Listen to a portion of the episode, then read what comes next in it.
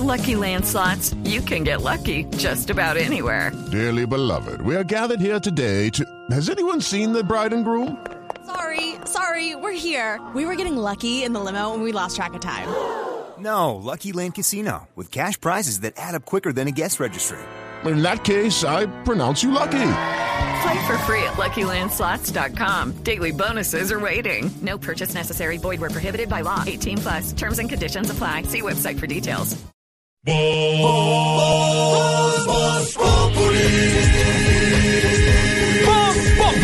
Enciendo la radio, 4 de la tarde comienza el show de opinión y humor en Blue. Esto es Voz Populi en Blue Radio.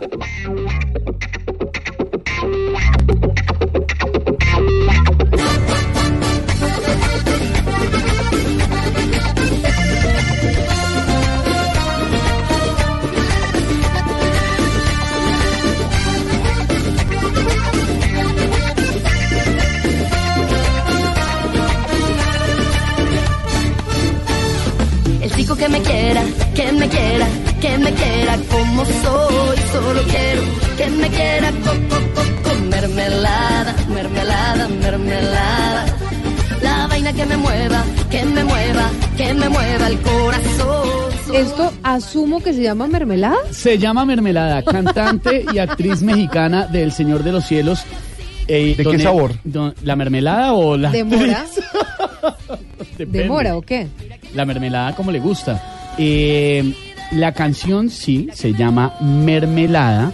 Don Elkin es fan de esta artista. Sí, señor, es una gran ac- actriz. ¿Usted sabía? del Señor de Mariana Swan. Una gran cantante mexicana. Pero Jorge- se le iluminan los ojos. Jorge, La ¿usted mermelada- sabía que existía una canción que se llamara mermelada? La mermelada tiene que ser de fresa. Eh, De mora. No, no, no hay que ser tan inflexible. Naranja. No me gusta tanto. No, la de mora. La demora, si me sé. Frutos La rojos. demora. La demora rojos. es- Me enseñó el otro día una señora que hace mermeladas que la más compleja es la de fresa, porque se puede oxidar muy rápido esa fruta cuando se hace la mermelada. Por eso es tan delicada. Pero mermelada es mermelada, ¿o no? La mermelada de mora creo que es mi favorita. gusta la mermelada? Eh, la mermelada, el acento mermela, mermelada. le gusta la mermelada? La me- mermelada es una, es una sola palabra, Rasta, una sola. Eso no- si no me la ningún separe. lado le gusta la mermelada? Le, le gusta esparcirla, mermelada. No, más. La mermelada de mora, déjelo ahí. ¿Y por qué estamos hablando de mermelada? Preocupación, doña Silvia Patiño, por, el, eh, la, por la ley de mermelada pública, ¿no? Pues mire, la historia es la siguiente para que los oyentes se ubiquen un poquito. Faltan dos debates para que sea aprobado un proyecto de ley en el Congreso que lo que busca es, Jorge Alfredo de Oyentes, eliminar la famosa mermelada. Este término apareció por cuenta del ministro Juan Carlos Echeverri. Es decir, el Congreso quiere acabar con la mermelada. No, no, no. Sí, Yo no- lo, que pasa, No, no. lo que pasa, para que Pedro explique un poco, es que este proyecto lo que hace... Un poco, porque para explicar mucho no le da. No, pero que respete Pero a don Pedro. Llegó. Jorge Alfredo, lo que con esto buscan es que entonces el Congreso tenga en su poder el 20% del presupuesto.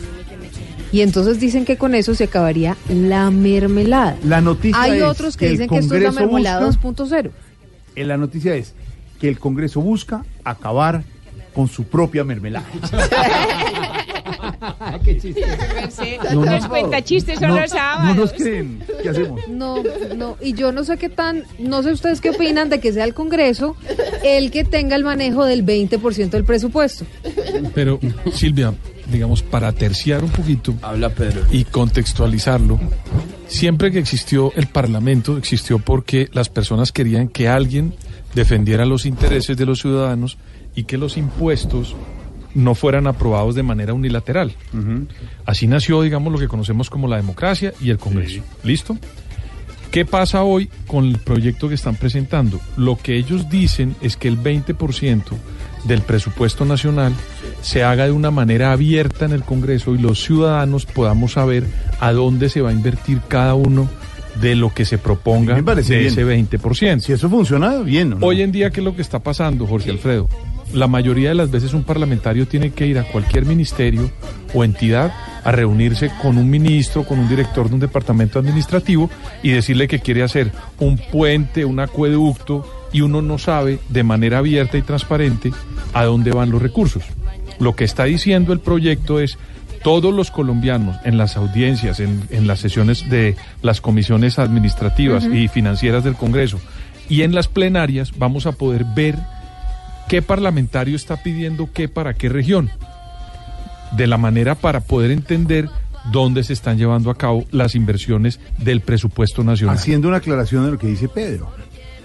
Los parlamentarios, por ejemplo, que les critican tanto que hay días que no trabajan, no.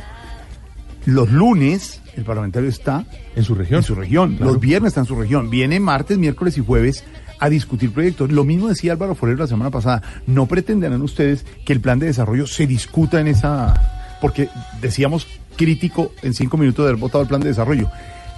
Los congresistas deberían haber estudiado ese plan de desarrollo para claro. llegar a discutir Los los puntos congresistas deberían haber estudiado. parte No, el, sí, pero el plan.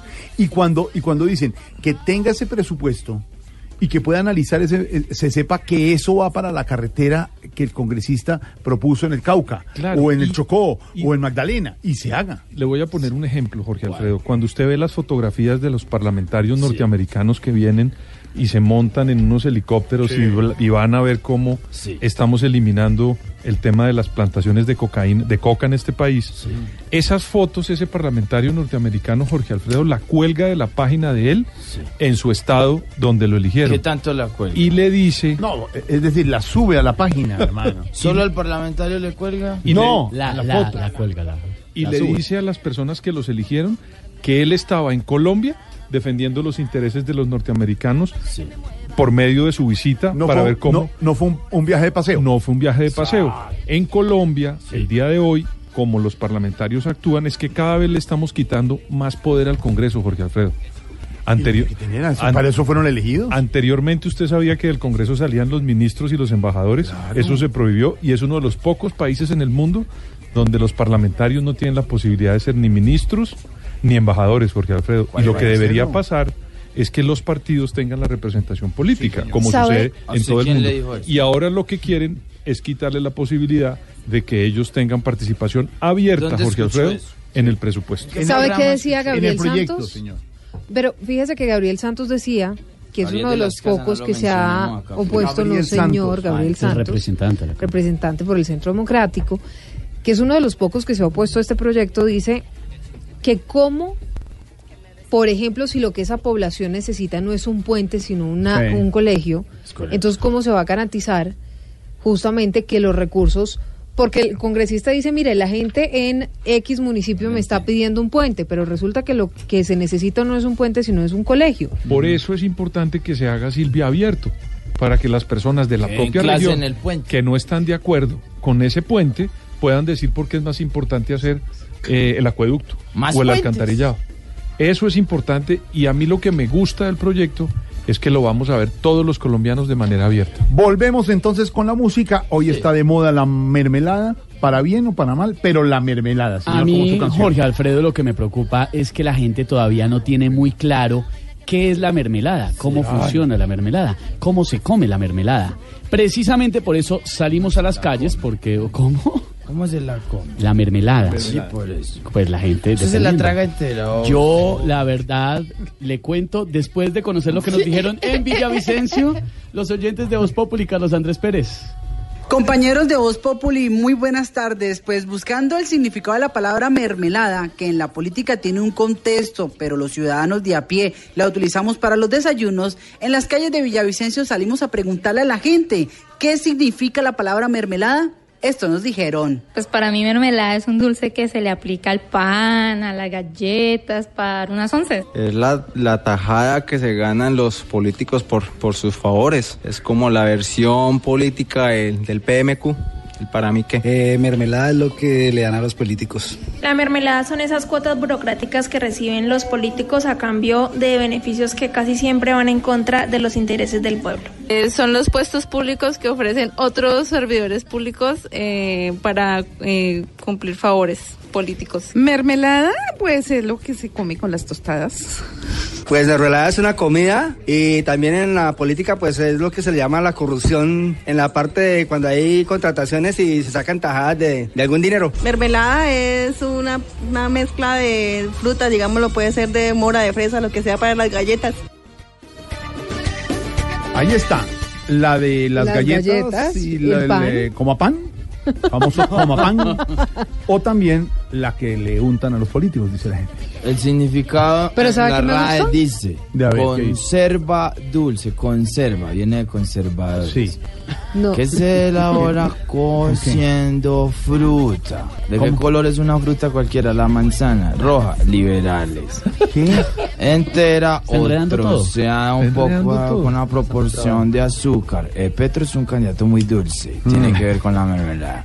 Y puede prepararse con algunas hortalizas. Alguien que tenga el hortolizo. No, Eh, oiga, ya nomás. Le vamos a preguntar a los oyentes a través de nuestras redes sociales qué es la mermelada, para que nos cuenten. Pero ¿sabe Arroba que me gusta que la en gente Twitter sabe? y arroba Populi oficial en Instagram. La gente está informada. Claro.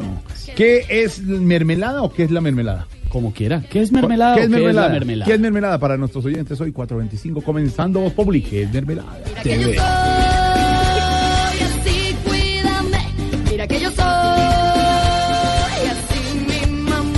Mira que yo soy así de verdad.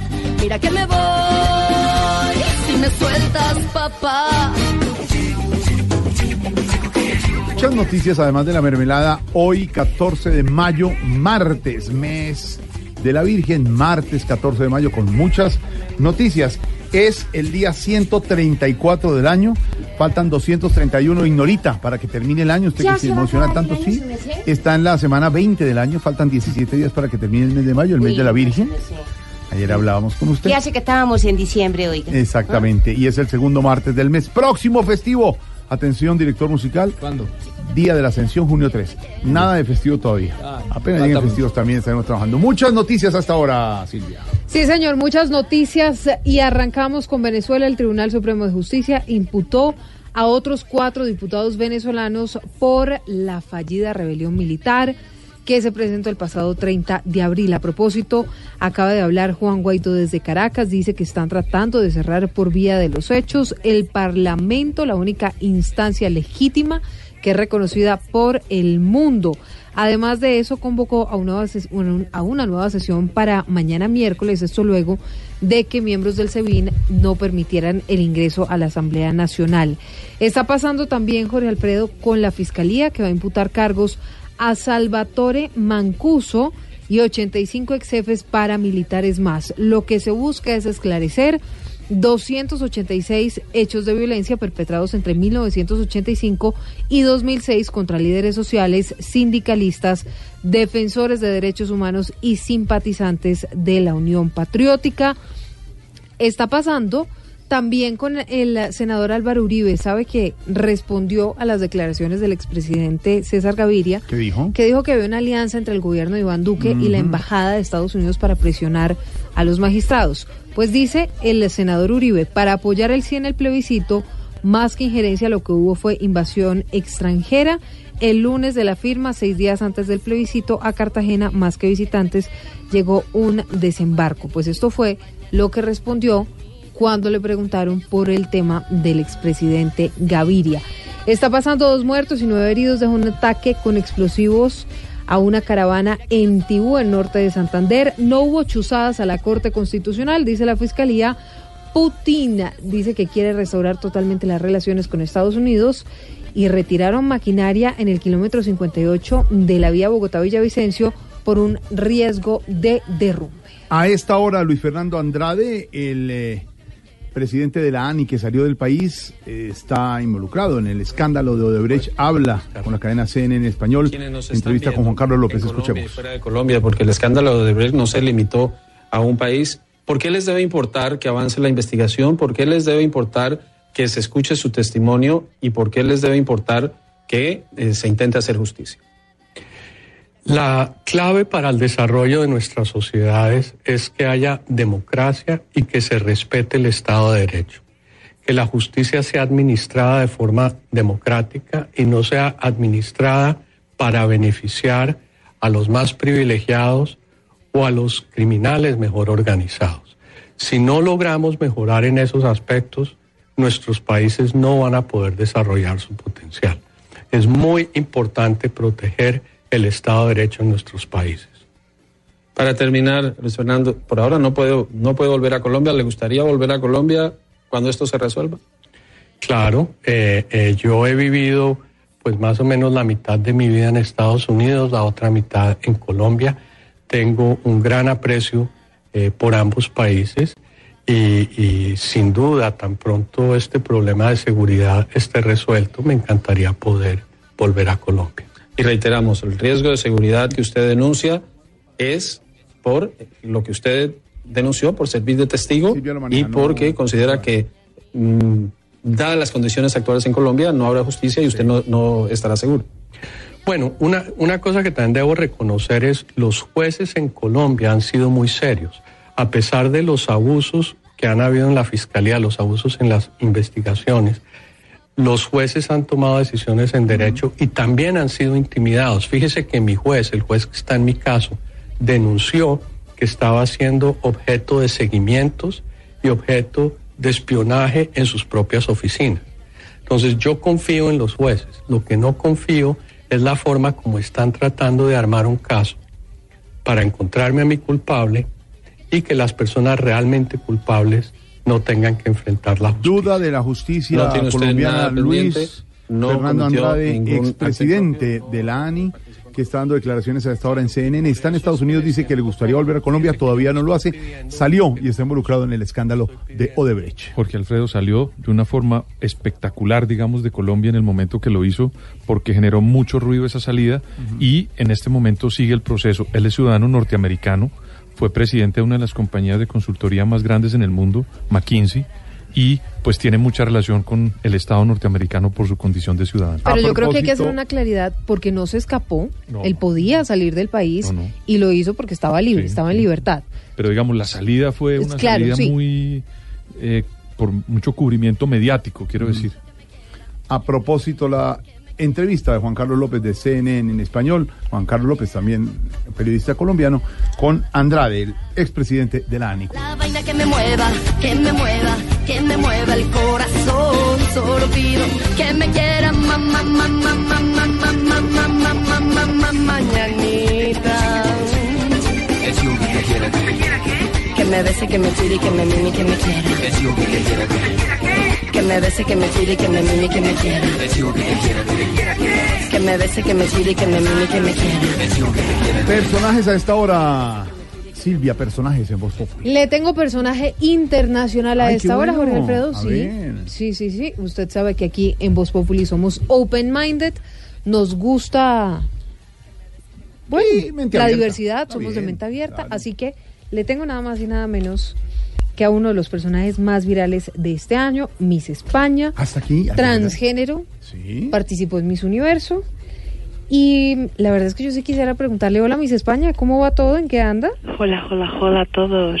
Os envío un, un fuerte abrazo. Mm, ¿En qué anda? ¿Siguió modelando o qué está haciendo? Así es, todavía, bueno, la ventaja conmigo es que nunca me quedo sin trabajo porque cuando no modelo tangas, modelo calzoncillos de hombre, pero pero no se confundan, la delicadeza es es algo que me caracteriza, mi feminidad. Eh, espera un momento. Joder, Arturo. Te he dicho mil veces que no tragues galletas en la cama, coño. Que se me llenó el fundillo de harina por estar así. ¡Coño! Disculpadme, ¿me decíais? No, no, que les quería preguntar, entonces su pareja se llama Arturo. Arturo, actualmente sí. Carlos Arturo, exactamente. Carlos Arturo. Sí, Carlos- bueno, de- digámosle Arturo, yo creo que me parece que está bien. Pero si si le tiene nombre, Arturo. si tiene nombre compuesto, porque llamamos Jorge Alfredo, no me dicen Alfredo, Jorge. Eh, ¿Su pareja se llama Carlos Arturo? Dejémoslo en Arturo. Es mejor, es mejor. Te- Y no le voy a preguntar el apellido porque me parece que no es necesario, ¿De ¿verdad? qué región viene, señor? No, porque, porque digamos, puede ser un apellido gallego. ¿Qué es Arturo? Que no preguntéis más. Ve- venga, pero puede ser un apellido gallego, tío. ¿Ahora tú qué? ¿Eres imitadora también? ¡Haces atentos! Perdóname, Pues venga. perdonadme, Sí, perdonadme. sí, Miss España, venga, vamos a seguir, vamos a seguir. Eh, y, y Arturo, ¿Arturo come mucho? Bueno, pues en el día sí. Porque en las noches solo le gusta la dieta líquida. Mm.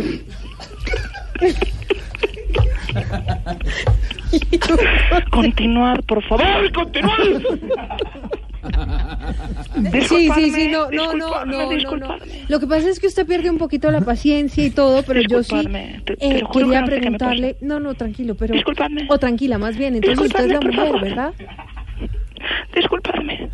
Eh, sí, pero le preguntaba, ¿usted es la mujer? Pero por supuesto. Ah, La feminidad es algo que, que se me sale por los poros. Mm. Eh, eh, esperadme un momento. ¡Carlos! Pero te he dicho mil veces que no chilguetes la tapa del baño. Coño, tienes que estar bailando el meneíto cada vez que haces chichi. Recordad que a veces me gusta orinar sentado. ¡Coño, y me bajo! Ay, disculpadme. Eh, el menú. Silvia, Silvia, disculpadme. Bueno, bueno, sí, no, ya claro, pero es que yo... Carlos Arturo me pone mal. Ah, Carlos Arturo. Arturo, lo- Arturo, dejémoslo en Arturo. La- sí, yo creo que es mejor, dejémoslo en Carlos. No, en Arturo, en Arturo. Arturito. A- Arturito sí me gusta. Me va a gusta matar el Arturo. Me va a matar. Yo que Em, te digo que Arturo me va a matar. Bueno, pero entonces cambiamos de tema. ¿Usted en qué más anda? Además de Bueno. andar con Arturo que parece gallego, ¿qué más anda ¡No! usted? ¿Cómo, ¿Cómo va a decir esa palabra? Me asusto cuando dice, cuando se refiere a la gente de Galicia. No te, no te metas con ese tema. Eh, eh, Estoy vendiendo instrumentos musicales con mi familia. Ay, qué bonito, Este mes, claro. este mes vendimos todo. Lo único es que a mi primo le sobra una guitarra y, y a mi tía le sobra un violín. Mm, venga, y entonces, ¿a a usted qué le sobra, Miss España? Un órgano. Arturo, que dejes de comer jamón serrano, que mm, el olor me fastidia. Voy a tener que colgar porque Arturito se pone fastidioso. yo, yo creo que Arturito se va a poner bravo más bien, sí. disculpadme. Silvia, disculpadme. Chao. Chao, Miss España, 436. En segundos hacemos contacto con Concordia. Ya está Ricardo Espina, el director de noticias, y además está con el alcalde de Medellín, Fico Gutiérrez. En segundos, aquí en Voz Populi. Que vas llegando tarde a casa. Y cuando llegas tarde en la casa, todo es Voz Populi. Silvia acaba de llegar de Concordia, eso es en el Hyatt. En el Grand occidente de Hyatt, sí, señor. Una reunión de grandes líderes donde el tema central, ayer y hoy, definitivamente don Ricardo Espina, director de Noticias en Blue Radio, ha sido Venezuela y donde se siente un ambiente tenso en lo que puede estar pasando en el vecino país, Ricardo. Hola Jorge, buenas tardes. Sí señor, quiero contarle que termina el Foro Concordia con una presencia muy importante de Caracol Televisión, de Blue Radio. Hoy hemos tenido la oportunidad de, de moderar dos paneles, uno de ellos en cabeza de Juan Roberto Vargas, director de Noticias Caracol, con el canciller Carlos Holmes Trujillo, con el embajador en Washington del presidente Juan Guaidó, Carlos Vecchio, con el expresidente de Bolivia, Jorge Tuto Quiroga, y con el embajador de Juan Guaidó ante la OEA, David Smolansky. Es decir, toda la pesada del gobierno de Guaidó y también el hombre encargado de la diplomacia en Colombia, el canciller Carlos Holmes Trujillo. Se estaba esperando, Jorge, una videollamada del presidente Guaidó en Sí. medio de la charla, pero no fue posible porque la Ah, no situación en Venezuela es muy tensa, es muy complicada. No se logró, no se logró por algo que le voy a contar en segundos. Luego tuvimos la oportunidad de tener una charla con Mauricio Claver Carón, que es el asesor del presidente Donald Trump, cubano-americano él, para el hemisferio occidental. Y dio detalles muy interesantes sobre lo que pasó en la Operación Libertad del pasado 30 de abril, sobre cómo vive hoy Nicolás Maduro. Todo eso lo podrá usted ver en blurradio.com y esta noche a las 7 en Noticias Caracol. Pero yo quiero contarle que a esta hora, Jorge, algo está moviéndose en Venezuela, algo parece estar pasando. ¿Por qué, Ricardo? ¿Por qué se lo digo? Por varias cosas. Uno, porque Juan Guaidó no pudo aparecer aquí en la videollamada que estaba prevista. Dos, porque desde muy temprano se habla de amenazas de bomba en eh, el Parlamento venezolano. El Tribunal Supremo de Justicia le quitó la inmunidad a otros congresistas. Ya vamos a ir con Santiago Martínez.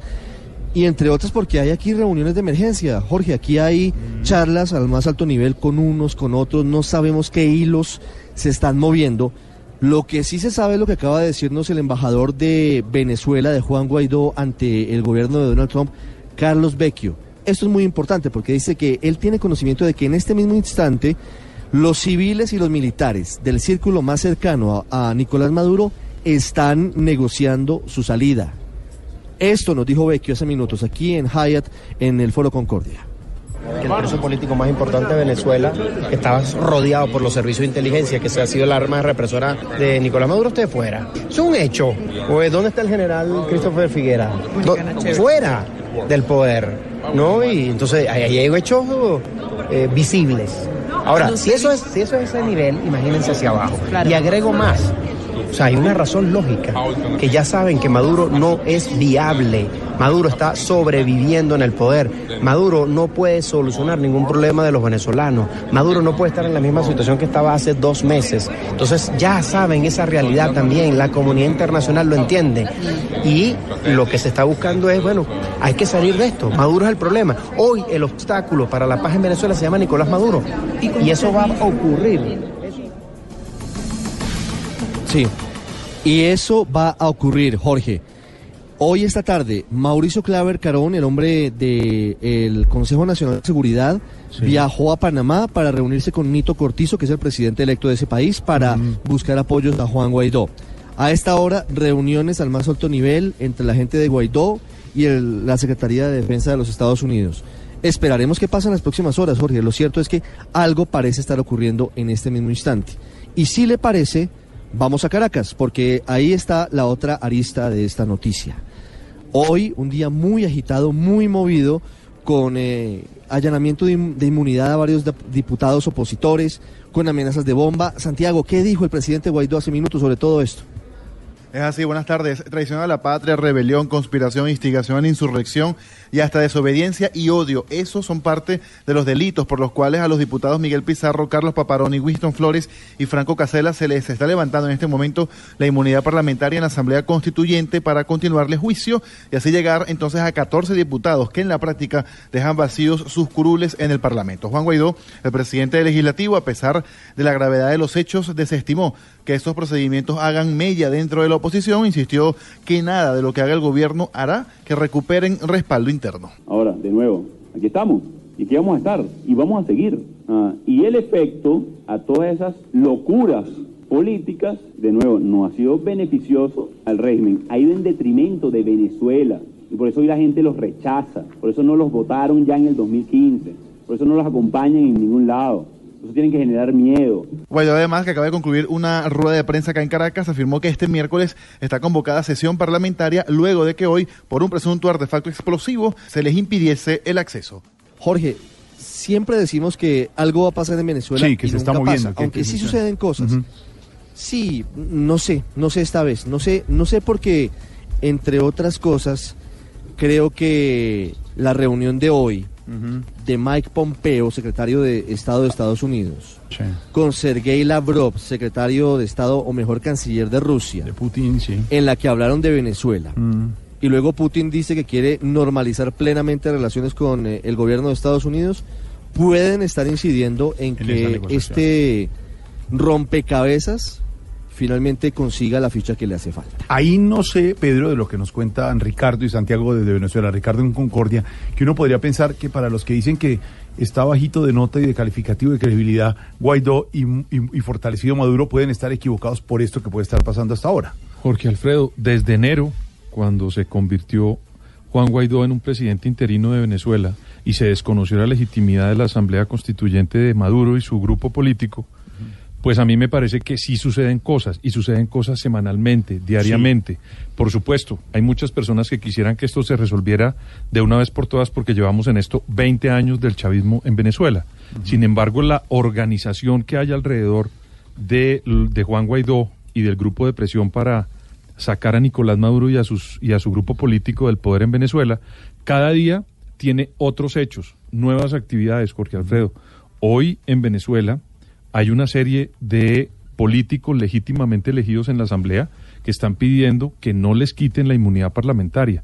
Eso, Jorge Alfredo, genera una especie de cadena de opinión que no le favorece para nada a Nicolás Maduro. Y eso también se puede oír en todas las reuniones que hay en el mundo para ver cómo y de qué manera vuelve hasta- a restablecerse el canal democrático en Venezuela, Jorge Alfredo. Eso puede pasar, estamos muy atentos, Santiago, Ricardo, todo de lo que pueda pasar en Venezuela. Y muy cerca, Venezuela, muy cerca a la frontera, en norte de Santander, noticia del momento, don Wilson Vaquero. Sí, señor, se sigue deteriorando el orden público ahí en esa zona limítrofe, esta vez en la región del Catatumbo, en norte de Santander, como usted lo dice.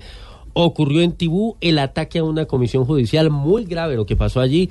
Dos muertos, nueve heridos, iban funcionarios jus- justamente judiciales e integrantes de la fuerza pública en una caravana que fue atacada cuando pasaban esos vehículos por ese sector en un área que por cierto es de influencia de la guerrilla del ELN. Habrá que esperar qué dicen por supuesto las autoridades en relación con los responsables de esta situación. Cristian Santiago en Ocaña.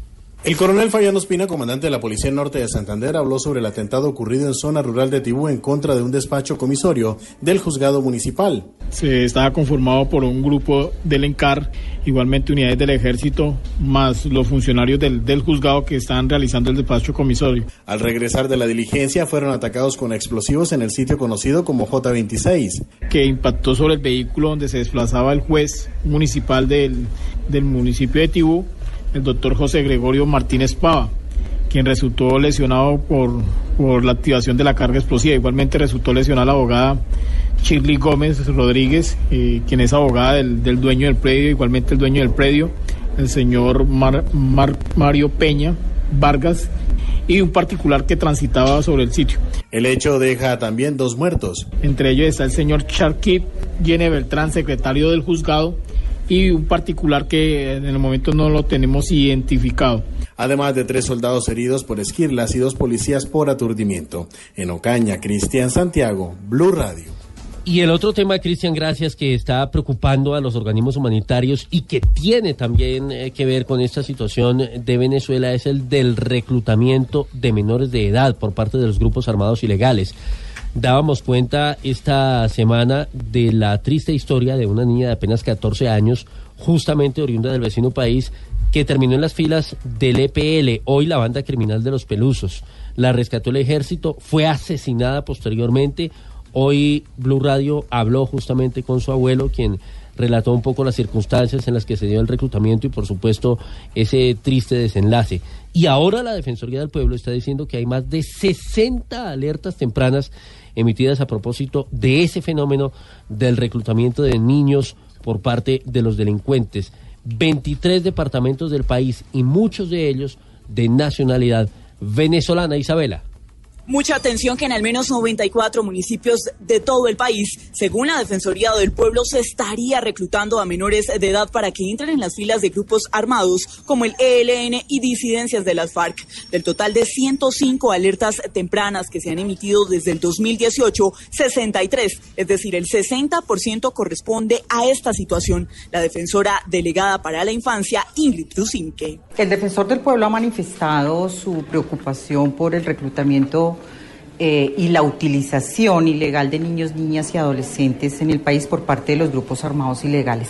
Estamos hablando no solamente de los niños colombianos, sino también de niños venezolanos que están en la frontera e inclusive en otros departamentos al interior del país que están en riesgo. La defensora hizo un llamado al gobierno nacional para que de manera urgente se atienda esta situación. Los departamentos más afectados son Chocó, Antioquia, Nariño, Valle del Cauca, Arauca y Norte de Santander. Isabela, gracias. Silvia, a esta hora, ¿qué le ponemos cuidadito? Pues tenemos que ponerle cuidadito a lo siguiente, Esteban y oyentes. Colombia tiene menos de 10 años de gas y ha dicho el Ministerio de Minas que se avecina un déficit. A partir de 2022, el país tendría que importar gas para el norte del país a menos que se construyan nuevos gasoductos. Por eso, Jorge Alfredo y oyentes, si Colombia tiene menos de 10 años de gas, pues esto lo que implicaría, entre otras cosas, en caso de que se tenga que importar, es que el valor de la factura pues se duplique. Ay, ay, ay. Pues a ese tema hay que ponerle mucho cuidadito. Cuidadito, cuidadito, cuidadito, pues por esto y mucho más, al recibir la factura, los usuarios dirán gas. Si el gas también lo importan, mostrarán sin disimulo que quieren son las pipetas, Meternos las entre el cuidadito, cuidadito, que les importa importar es el pueblo el que tiene que pagar. ¿Y el gobierno qué? El gobierno como siempre, solo a medias nos explica y ya viéndonos clavados, gozando se hace el maridadito, cuidadito, en los que hay atrás, con un recibo llorando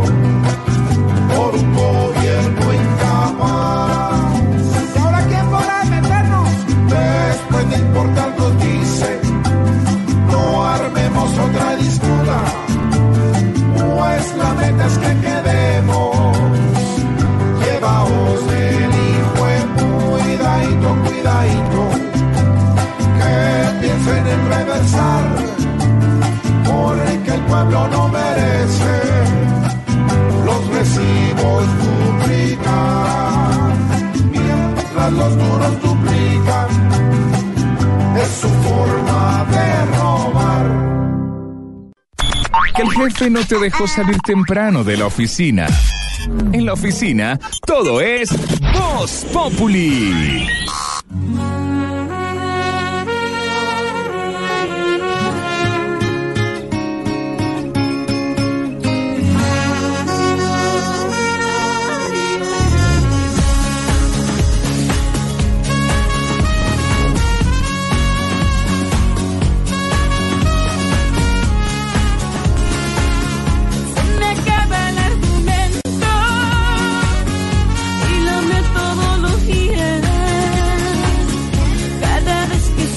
Shakira es noticia mundial, señor. ¿Va a ser mamá otra vez? Co- no, no, a ver, despacio, Es despacio. una afirmación y yo me asusté. no, no, Despacio. Pero es lo que se están preguntando muchas revistas del corazón y también diarios importantes, sobre todo en España, donde Shakira y su esposo Gerard Piqué son la sensación. Piqué pues está poqueta, chico palao, el hombre por estos días, pero los vieron junto a sus hijos, Milan y Sasha, en un parque, muy bien abrigados para el frío y toda la cosa, pero llamaron la atención unas fotos de Shakira entonces no se sabe si se puso doble saco por el frío o está como con una barriguita medio. No, chino, eso hay que verla en vestido de baño. Ah, no, pues el Definitivo, porque uno con ese ropero encima, como berraco, como complicado, ¿no? Nada mala el colon, el colon inflamado. Pues negrita, no se sabe, pero sí se le ve, digamos, como si adelante tuviera un bulto, no sé, como... Morral. No, no, no parece un Para morral. de los niños. 42 años tiene Shakira. 42 Un años canguro. tiene Shakira. Podría ser mamá perfecta. Sí, no tiene ningún problema. Y además eso de pronto también alejaría las sospechas sobre el supuesto mal momento entre Shakira y Piqué, que se iban a separar y toda la cosa. Pues se les vio muy amorosos. El mal momento es el del Barça, ¿no? El de... Sí, ¿no? En el fútbol sí, en el fútbol va mal. Piqué. Eh, dicen los que saben que a las embarazadas les cambia la cara un poquito. ¿Le cambió la cara? Pues se ve un poquito como diferente, como, como más grandecita la cara, como repuestica. Ahora no sabemos si de pronto simplemente es que está pasando por un momento repuestica y ya. wow, qué chismoso. bueno, esperan a ver si la barriga va creciendo o si se queda ahí, pero bueno, aguante, aguante el chisme. Mientras sabemos si Shakira está embarazada o no, don Ricardo Espina sigue en Concordia, en el Hyatt, en el occidente de Bogotá, y tiene al alcalde de Medellín, al doctor Federico Gutiérrez. Ricardo, Ah, ¿le suena, ah, ah. ¿le suena Al ori- Shakira embarazada al o no? origi- al- al- tengo al original, al alcalde original. Sí, sí, sí, es que estamos hablando de unas cosas profundas aquí del embarazo. No. Me suena Shakira, ¿y por qué no? ¿Por ¿Cuál qué es el problema de que Ningún- Shakira esté embarazada? ¿Cuál es el problema, no, Por, por lo menos en cuestión monetaria no tienen problema de pagar el bono del No. colegio, ni mucho menos. para ¿no? nada. ¿Tiene, al, eh, tiene al alcalde Federico Gutiérrez en Bogotá, en Concordia. Sí, señor. Aquí está, como le digo, no acepte imitaciones, decían eh, en el viejo comercial. Hola, alcalde, buenas tardes. Bueno, ¿cómo estás, pues, Ricardo? Un abrazo a todos allá Ahí- en cabina. Ahí lo tiene. Ah, usted tiene al alcalde. Yo también le tengo a nuestro alcalde Fico. Alcalde Fico, ¿cómo le va? Es que Jorge, ¿cómo vas? Un abrazo a todos, hermano. Exactamente. alcalde Federico, le presento a su alcalde Fico de Voz Popular. Ey, lo que yo vieron, ¿no, hermano? ¿Cómo vas, pues? Es pues, parcero, ¿ya no, no? Bien, hermano. ¿Sabe qué es el problema? Que usted y yo nos ponemos a hablar y después ya la gente no sabe quién es quién. Pues yo soy el de las buenas decisiones. No sé por qué, alcalde Federico. Me lo va a llevar. No sé por qué, alcalde Federico, el alcalde Fico, cada vez que lo saludamos, empieza a saludar a todo el mundo. Mire esto, alcalde Fico, ¿cómo va? Bien, bien, trabajando bastante. Entonces, ¿bien o no? ¿No? Ay, ay, ay, está pues. Jorge, no, trabajando bastante, hermano. Entonces, ¿qué perro? ¿Bien o no? Marido. Madre. ¿Qué, qué le pasa, hombre? Pero, Alcalde. pero, pero, pero, pero está pasando algo, Jorge, y es cierto. Que todo el mundo aquí en el Foro Concordia le pide foto, lo saluda, lo aplaude, se ríe. O sea, eso es cierto. Eso, eso es de lado y lado. No solamente él es el saludable, sino que la gente lo saluda a él porque es muy simpático. No, la gente es muy querida, pero ahora les cuento algo. Imagínate que ahorita me tocaba hablar aquí en Concordia y llevan dos días aquí de conferencia y no hay sino gringos, entonces la gente estaba acostumbrada a oír puros gringos. Apenas salí yo y Sí. saludé, pues claro, creyeron que era loquillo. Imagínense. Es, que es muy chistoso, Jorge. Por donde quiera que yo paso, siempre la gente diciendo como, hey, alcalde, entonces, ¿qué bien o no? Ya todo el mundo me saluda así por donde yo voy. Pero mire, alcalde Federico, que nuestro alcalde Fico además saluda en inglés. Si le llega a la gente, la gente gringa, le, le saluda. Alcalde, si lo saludan los gringos, ¿qué? Hey, how are you? Oh my God. ¿Good o no? ¿Good o no? no? ¿Good o no? Ese es mucho, ese es mucho inglés. Está bueno. Oiga, alcalde Federico. Oiga, eh, ese que pero está mejor que el mío, está mejor que el mío. Cuando, cuando saluda en inglés, ¿usted cómo dice, alcalde? No, how are you? Y ya salió. El inglés de nosotros los paisas es muy arrastrado. Pero lo importante Sí, es you. que se entienda ahora y estamos trabajando por Medellín. Claro que sí. Eh, entonces, bien, ¿good No, no? sí, you yo- later, pues. See you later, pues. Igualito. Se llama later. Le va muy bien a- al alcalde de verdad, Ay, a Federico claro, Gutiérrez, Federico. en la última encuesta Inbamer para la revista Semana. Sí, el resultado Blue es Radio muy bueno. y Noticias Caracol. Óigame, alcalde, tiene usted aprobación 76,9%, desaprueba 16,6%, no sabe, no responde 6,5%, Ellos son y la verdad es que el 53,9% de los um, Sí. ciudadanos cree que todo va por buen camino, que las cosas en Medellín van mejorando. Bueno, sí, muy feliz, pues. No, no, no, no, No, es usted no, usted, es el Fico, alcalde es alcalde de Ah. verdad. A usted no le da tan bien.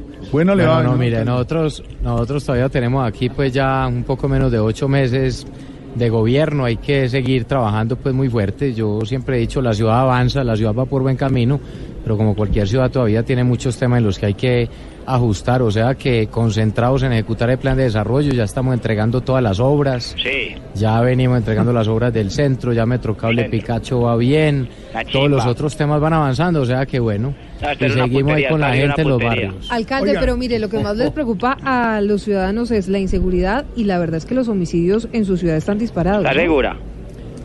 Bueno, imagínate que, pues, por supuesto, es lo que más preocupa en este momento. Hay dos, tres Sí. temas que la gente siempre pone eh, de primero en las preocupaciones, que está el tema de seguridad, el tema siempre ya figura medio ambiente y los temas de salud. Y son los mismos que me preocupan a mí, por eso trabajamos tanto.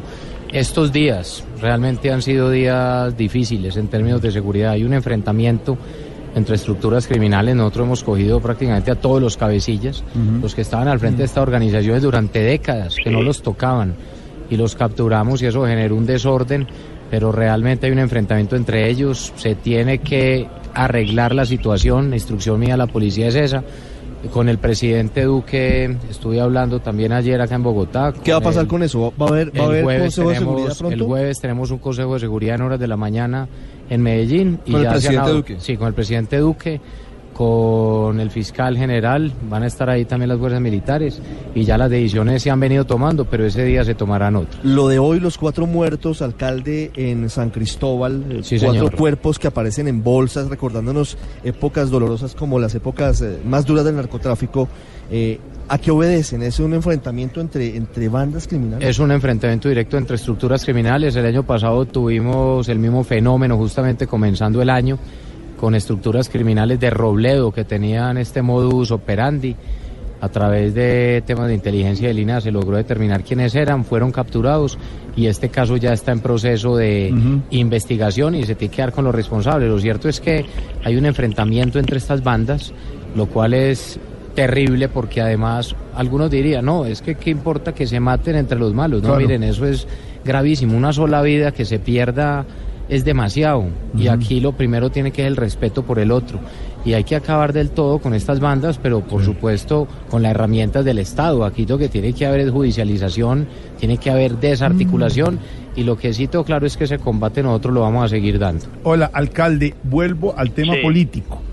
No usted, Fico, el alcalde Federico. Sí, señor. Se habla mucho de los dos mejores alcaldes según las encuestas, que son el alcalde. Char en Barranquilla y usted en Medellín. Ah. Y que esa dupla podría funcionar eh, mirando hacia adelante en elecciones Peñalol, el presidenciales. de Bucaramanga. No, Peñalol es el de Bogotá, hombre, no, deje. señor. Barranquilla y Medellín juntos. Eh, Federico Gutiérrez y el alcalde Char juntos mirando a la presidencia de la República. Costeños y paisas juntos. ¿Le suena o no le suena? Ahí sí no Pues yo creo que usted le pregunta a Alex, le responde lo mismo y es que estamos concentrados en terminar cada uno del gobierno. Y sí le puedo decir que somos buenos amigos, Ajá. buenos amigos, yo admiro su gestión y aquí lo que hay que estar es conectados, él en Barranquilla, yo en Medellín, terminar bien los gobiernos y ya pensar que seguirá futuro, hay que ver qué, pero, qué nos ponemos a Pero le suena alcalde lo que dijo el expresidente César Gaviria el viernes pasado, luego del almuerzo, además almuerzo árabe, como corresponde en Barranquilla, con Don Fuachar en la casa del senador Mauricio Gómez Amín, que dijo que la única manera de, su- de enfrentar y de ganarle a Gustavo Petro en 2022 era con alguien de cachucha, por ejemplo, haciendo una alusión indirecta a Alex Char, que no fuera eh, alguien eh, eh, de corbata y alguien prácticamente rolo bogotano. No, no sé, Mm. no sé si el varillazo era solamente a los bogotanos o si era en general al centro del país. ¿Le suena eso? No, yo no he escuchado lo que dijo el presidente Gaviria. No, pero, pero, pero se, lo, se lo estoy diciendo, se lo juro que lo digo. No, yo concentradito en Medellín. ¿Pero le suena? Concentrado en Medellín. Oiga, alcalde, Bueno. alcalde, le tiene una Quiere pregunta. con la Procuraduría, Sí. está bien. Que me haga la misma pregunta. Le, le- le tiene una Sí, pregunta. señor. Eh, alcalde, le tengo a su próximo jefe de debate y le tengo una pregunta al alcalde Fico. Alcalde Fico, ¿a usted le funcionaría, a usted, alcalde Fico, irse a la presidencia con el alcalde Char de Barranquilla? Eh, Jorge, la respuesta es muy sencilla. Sí. Pues yo no me voy a comprometer, yo estoy muy concentrado en mi gestión, hermano, respetando la gestión de Chara también, terminando los gobiernos de buena manera.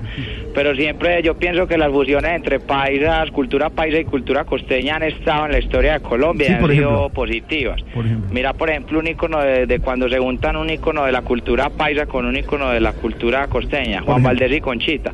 Son fusiones que le han gustado ¿Qué mucho. es eso? ¿Qué le pasa? No, tiene nada que ver. Alcalde, alcalde Federico, le tengo ¿Qué su jefe de debate, nada más y nada menos, Tarcisio Maya. ¿Qué le pasa? Tarcisio? Mi querido Federico, un abrazo en la distancia. ¿A usted le dice Federico al alcalde? Ah, pues le digo Fico en confianza, pero No sabe, se ha ¿no? atrevido. Hombre, un abrazo, hombre, un abrazo. Un abrazo a Tarcisio. A los dos Ficos. Hombre, estamos pensando en, en, Un abrazo en- a Tarcisio. en extender el abrazo. metrocable hasta Bogotá, hermano. Aquí hay tanto paisa que quisiera ir cada ocho días a Medellín. Pues extendemos el metrocable. ¿Metrocable de, de Bogotá a Medellín? Sí, señor, sí, señor. ¿Es su Funcionaría propuesta? perfecto. ¿Qué otra propuesta tiene usted para Eh, Por Medellín? ejemplo, el túnel que estamos haciendo, túnel Oiga, Oriente. pero hablando, hablando de Metrocable. Sí. ¿Qué pasa?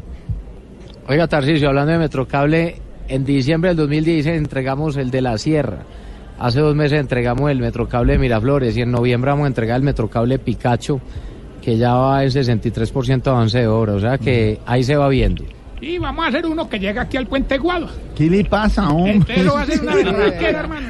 Alcalde, gracias por Sí. estos mi- gracias por estos minutos con Voz Populi. Un abrazo para usted. Tiene que regresar a Medellín. Vuelva siempre que esté en su Ah, casa. Alfredo, un abrazo, hombre. Suerte, chuncho. A vos, a todo el equipo, mi allá Loquillo, me un abrazo que, que lo- Loquillo, saludos, te admiro mucho, papá. Un abrazo, hermano.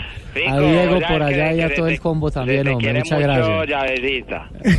Así quedamos. Un abrazo para el alcalde. Un abrazo para el alcalde. Mire, Jorge. Alfredo, hay una cosa que sí es verdad. Chao, Hablamos. alcalde, gracias. Un abrazo. Medellín, Medellín en temas de infraestructura Chao. de transporte público está volando. Chao. ¿Cuántos pues. metrocables tiene? ¿Cuántos-. ¿Qué le pasa? Suerte, pues, sí, churria. No, ya, no, Ya, ya, ya. ya colgamos. El alcalde abrí Federico estuvo Suerte en el panel digo, en bombas, pues, tiro. en el panel sobre ciudades inteligentes, moderó nuestra compañera de Blue Radio, amiga Juanita Kremer. Y eh, Fico muy amable, que tenía que salir volado para el aeropuerto con nuestro director de noticias Blue Radio. No se va para el aeropuerto. sino Qué rico era Juanito. Ah, una aclaración, hombre, para todos los millennials, hombre, ahorita que yo conozco varios Juanita, que son bastante, bastante superfluos. Sí. Hombre, se llama el Cerro. Picacho, no Pikachu. No. No, no, bueno, yo sé que hay gente preguntándose eso. Es mejor no aclarar. Bueno, 513. Hay los dos alcaldes, el alcalde Federico y el alcalde Fico. Hasta luego, alcalde Fico. Gracias por estar aquí. Bueno, la buena, cuídense pues, los quiero mucho. Ay, ya, bendiga, cuelgue, chao. Ya regresamos, 513. Que vas llegando tarde a casa. Y cuando llegas tarde en la casa, todo es Voz Populi. ¿Cómo se encuentra hoy don Felipe Zuleta? Pues, sabe que hoy estoy es hasta con risa. ¿Qué pasó? Porque todo este escándalo, porque le habían quitado la visa a unos magistrados de la Corte Constitucional, acabó en lo que tenía que acabar, en una declaración solemne de las altas cortes que hablan de todo menos de los Estados Unidos. Es decir, hablan de la independencia, de que no, no recibirán presiones de fuentes eh, tatatí, patatá, pero no mencionan a los Estados Unidos. Y acabó en que eh, algunos de los magistrados, y para no hacerlos quedar más mal, no los voy a mencionar, acabaron entrando de rodillas al consulado de los Estados Unidos en Bogotá, Colombia, favor. Sudamérica. Bueno, apenas. La verdad, por eso a mí me da risa, porque tantas declaraciones, que la independencia, que no nos vamos a dejar presionar, que no sé qué y que sí sé cuánto, todo eso acabó en eso, en lo que le estoy describiendo. Sí. Bueno, como dicen, cada cual es dueño de sus miedos. Habrá magistrados que les da miedo perder la visa a los Estados Unidos, porque como eso se ha vuelto como un, em, como digamos, como un eh, diploma de honestidad. Es decir, si usted no tiene visa a los Estados Unidos es porque es deshonesto, pero si la tiene es porque es honesto. Es una cosa rarísima, ¿no? Eso es el, la nueva catequesis del siglo XXI. Ser o no ser, si usted tiene visa o no tiene visa.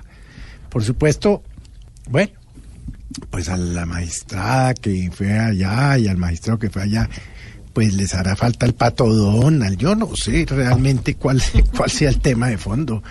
O Mickey Mouse, o tendrán cuentas allá o no las tendrán. No tengo ni la menor idea. Pero todo esto acabó en, en, una república bananera. Y es unos magistrados que son eh, la máxima autoridad de la rama jurisdiccional vestidos con toga, cosa que imitaron además de la Corte Suprema de los Estados Unidos, ¿no? Eh, vestidos con toga, leyendo una declaración insulsa de que no se van a dejar presionar.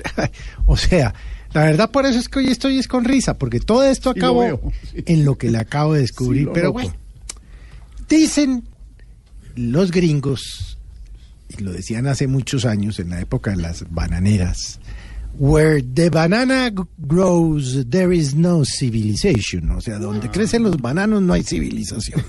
y esta es la prueba. Esto es un país donde los bananos crecen. Banana Republic, don Felipe Zuleta decían por ahí. Las visas y los magistrados, otro tema del día en Voz Populi, señor. Y a propósito de temas varios, Jorge Alfredo, no sé si vio lo que pasó en eh, Cartagena. De nuevo un tema de sobrecostos para los turistas. Iban Eso a se llama clavar al turista. Sí, es que la, lo de clavar, sí. Pero sí, al así- turista. es que así Ese se no llama. se lo han clavado como A ver, no, no me han clavado, señor.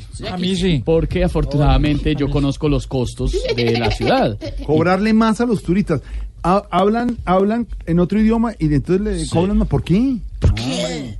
No, hombre. No.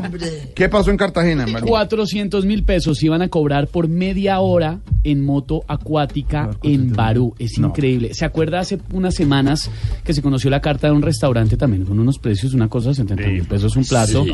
Una cosa increíble. Ay, ay, ay. Oiga, ¿hasta cuándo? Sí, padre. ¿Usted qué opina de todo esto? ¿De qué?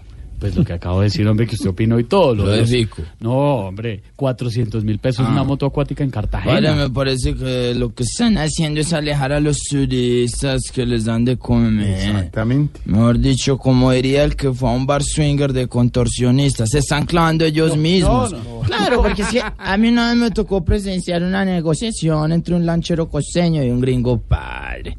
Y el gringo le preguntó, "¿A ¿qué va a leer la montaña, gusanita? Y el costeño, eche, vale 50 barritas y viene con tumbada incluida. ¿Cuál es la tumbada? Pues las 50 barritas. Pues casi nada. Por eso, si me lo permite, me gustaría cantar un poco de reggae. Tu pino no puedo Sí, oh, oh, oh, oh, oh. Uh. A 30 lo que es a 5. A 100 lo que es a 40. En las playas se olvidaron de hacer bien las cuentas. ¿Qué haces? Si siguen cobrando así, sus playas eran tabú. Cobrando de pe a pa, de pe a pa, de pe a pa, los hijos de pu. Cobran caro pa vivir, Guana. Y caro les va a salir, Guana. Cobrando caro. Guau, ¿Qué haces, Wilfredo? Se gritando.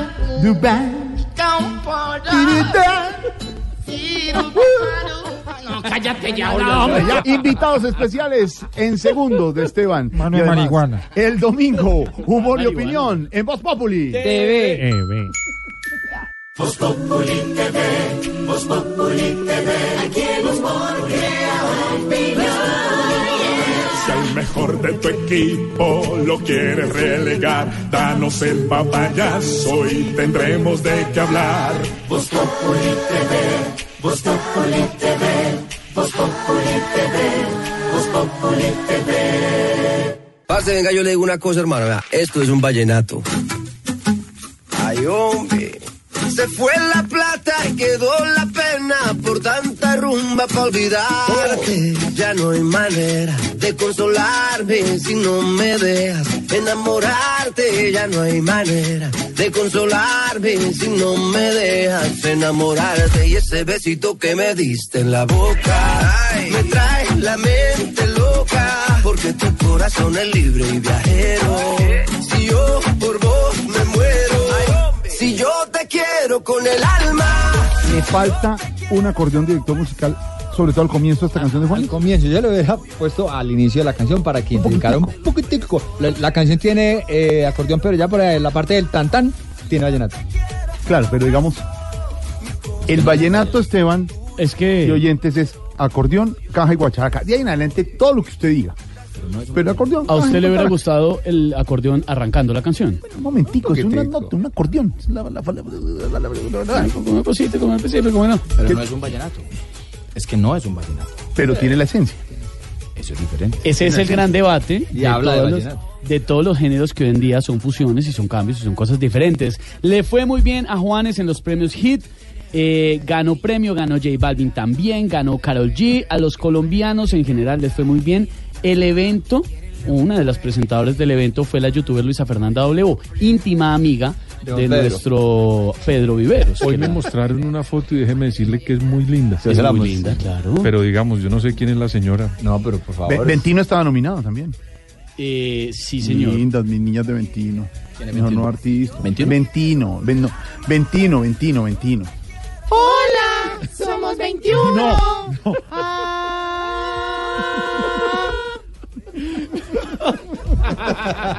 Y la Ya canción, me acordé. y la canción de ellas, que es este, que es Lunita Consentida, de Hipólito Viejo, dice así: un, dos, tres. Lunita consentida, colgada del cielo. Ya me acordé, ya me acordé. Ventino, divinas consentidas, aquí, hombre, no molesten 21. Ay, oiga, a propósito de artistas, le tengo invitados a esta hora en Voz A ver, señor.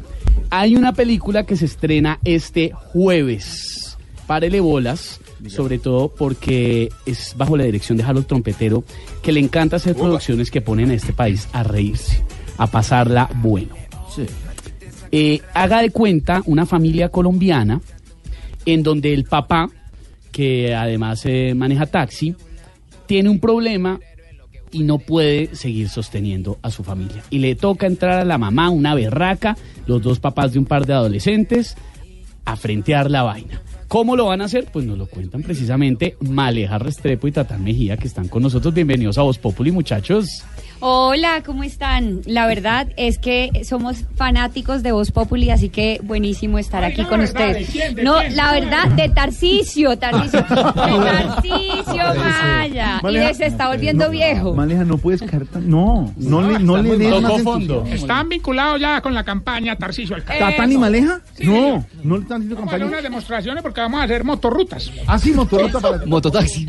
Y de Crazy. Crazy es un personaje. Ah, Crazy Crazy es muy bueno, ¿no? Pero eh, van a estar en su campaña, ¿no? Sí, eh, de hecho, Tatán en la moto me ha ayudado a repartir volantes. Tatán, diga algo, no sé. Él llega y Yo- salta yo también soy fan, de o sea. Bogotá y tira volantes de esa manera. Tatán no tiene nada que ver con este barco. Tengo que ver, me hace reír mucho, mano. Soy fan aquí, votaría por él mil veces. No, pero no pueden estar vinculados. Este ¿Por qué tipo no? es una desgracia, No, tipo, no, por no. favor. Es una vergüenza. Es la vergüenza de la radio. No, no, no. Bueno, Maleja es Fabiana en la película, ¿no? Así es, eh, soy Fabiana y, mm, y bueno, eh, como tú lo decías, digamos que esta es una mujer que le toca eh, asumir como toda la carga de la casa y de, lo, de los gastos de la casa y le toca salir a guerreársela y hacer una profesión que muchas veces es una profesión dedicada a hombres, que es ser taxista. Sí, mayoritariamente uno ve, ahora, claro, se ven muchas mujeres manejando eh, vehículos de transporte público hoy en día, pero no es tanto. El papá de la familia Martínez, que es la familia de la película, Don Uber. es Don Uber. Don Uber. Don Uber es taxista. Uber que me llamo Uber, sí, me llamo Uber, soy taxista. ¿Don Uber y es taxista? Sí, señor, sí, sí. No, sí, me, me maldicieron con Ya, la película es un éxito. Con eso está muy bueno. Don Uber, sí, el nombre tiene gran, buena relevancia en la película porque es de lo que se pegan todos para montarme. Bueno, ¿y qué pasa? Es que el hombre, ¿qué le pasó? ¿Por qué no puede seguir sosteniendo la, la familia? ¿Por qué mejor no van el jueves, este jueves 16 y se, y se, y se van, van a cine, van en familia, disfrutan un rato agradable porque es muy bacana. Es, es, es una película diferente, es una película que te deja enseñanza, es una película de la cual nos vamos a reír mucho porque yo me reí mucho viéndola, haciéndola y ahorita pues lo que viene después también nos hemos gozado bastante. Y, es, y en realidad también es una película en la que se replantea mucho de verdad cuáles son los roles en la casa, ¿no? Creo que hoy en día eh, no es que el hombre tenga que salir a trabajar y la mujer es la que se debe quedar en la casa eh, haciendo la comida y, y estando pendiente de los niños, sino que pues hoy en día todos tenemos que hacer todo en la casa, ¿no? Y eso es lo que vivimos en, en, nuestra, en nuestra familia y es que para construir familia todos tenemos que aprender a hacer de todo. Claro. Una película. Sí, obviamente, esta película, No, Mamá al Volante, no es una película meter- no. con el sello de A Tarcisio. Acabó con la mesa, se tiró todo. Eso les pasa a ustedes por meterse con este tipo. En la película son papás de un par de adolescentes. Perdón, una mamá al volante da un- a ver, no, mamá. Porque en la, silla de atrás de pronto. No, la mamá. Madre, La es mamá. una madre, es la madre de mamá. familia. Es importante ponerle la tilde, ¿no? Perdón. Sí, sí. Le he dicho, le he dicho que no lea de corrido. Originalmente lo Mamá, íbamos a hacer con Esperanza Gómez. Ah, Oiga, respete, hermano. Se tiró la película. ¿Imposible? ¿Estos dos juntos? No, horror. Sepáreme a Tarcisio ya. No, ¿Hasta Alfredo, cuándo, no se puede. No se puede. Entonces tienen unos hijos adolescentes, ¿no? Eh, sí, en la película tenemos unos hijos es verdad adolescentes. que hablaron con Esperanza cómo pasó la película. Ah, ¿En no. cámara, ¿En serio me están contando acá? Pero le pusieron ¿Qué pasó? y se tiraron. Eh, Hubiera tocado cambiar el nombre, ¿verdad? No, porque es que ella quería ser actriz de reparto. Entonces necesitaban, era una protagonista. A ver, a ver, le vamos a preguntar a nuestra Esperanza. Esperanza, ¿estás en la línea? Ay, qué rico, papi. ¿Cómo están, chicos? ¿Qué ¿Cómo han vas? Esperanza? Están diciendo que ibas a participar en la película que están Maleja y Tatán, ¿eso es cierto? Ay, sí, mi vida. ¿Quién te dijo, mi amor? No, aquí está Nos diciendo contaron internamente que en Mamá al Volante. Mamá al volante. Voy a hacer un cortometraje, papi. Se llama Mamá al volante. Ay, qué rico, sí. Ya que no adivinan quién va a mamá. Esperanza, gracias. No, Ay, qué rico, oh my God, qué rico, hijo de No, no, puta. cuélguele, cuélguele. Vuelva con la película, hermano. Volviendo con la película de eh, papás de hijos adolescentes, pero, pero, No han podido, no han podido. Llorando, estoy llorando. No, no han podido. ¿Te acordaste de Esperanza? No, no. Les voy a contar algo. La primera vez que Sebastián conoció a Esperanza Gómez, estábamos creo que en unos premios shock, en una alfombra verde, y entonces la vio pasar, yo quiero una foto con ella, y yo listo, listo, hágale, yo se la tomo. Entonces le dije, bueno, Esperanza, foto. Y Esperanza cogió y se y, y le mostró el seno con toda. Entonces Sebastián no sale en la foto mirando hacia la cámara, sino que sale así. No. Ella me dice, coja, coja, mi mujer tomándome la foto. Y yo, ¿qué hago? ¿A qué horas fue esa foto más o menos? ¿A qué horas fue esa foto más o menos? Nueve de la noche. No, ya estaba mamada. esa. No, Exhaustos, Exhausta, cansados, cansada. exhausta. Sí, ya se encontraba. Eh, volvemos con la película. Ay, volvemos con la película. Dos pelados adolescentes, pero en la vida real ustedes son papás de dos niñas pequeñitas. Bueno, pequeñitas no tanto. Porque Un niño ya y una niña. Un niño y una niña, perdón. Y ya es siete añitos, son siete añitos de ser papás. Sí, a ver, en la vida real. En la vida real. En la vida Sí, real, sí. siete pues. años con, con Guadalupe que los cumple este año y Macarnita pues que es un, es un terremotico. Esa niña eh, es una locura. todos los días me sale con una cosa diferente y tiene un año y medio. Un año y cuatro meses. Un año y cuatro meses, ¿sí ve? O sea, un año, ¿Cuántos llevamos de casados?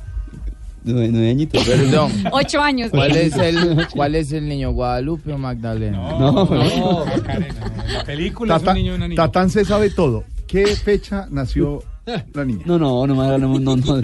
La mayor. No podés. Aquí se ríe, ¿no? Pero sale esa puerta. ¿Qué Ella- día se.? No, una más, una que le corchan unos No. siempre. ¿Qué día se cuadraron? An- No, no, no, no. Mi amor, si es la fecha de, del cumpleaños de su mamá. No, ahora mi mamá también me va a odiar. No, ¿Usted no se sabe la fecha del cumpleaños de su mamá, Tata Mejía? no, Tatán, no. no, ¿Cuál fue el eh, primer, el nadie la primer, sabe, No, no, no. el primer regalo que, el primer regalo que le dio? ¿A quién? Ella a usted. Adivine. Un regalazo. Un regalo. que quería que le diera esperanza, pero no sé. Ay, mamá al volante llega este jueves a las salas de cine. Hay que ir a verla, Jorge Alfredo. Eso sí. ¿Sabe qué? Gracias por venir. A ustedes, gracias. Hay por que ir a ver la película, padre. Ay, no se la Tatán pierdan. Maleja de esta casa, recomendada desde el jueves esta película.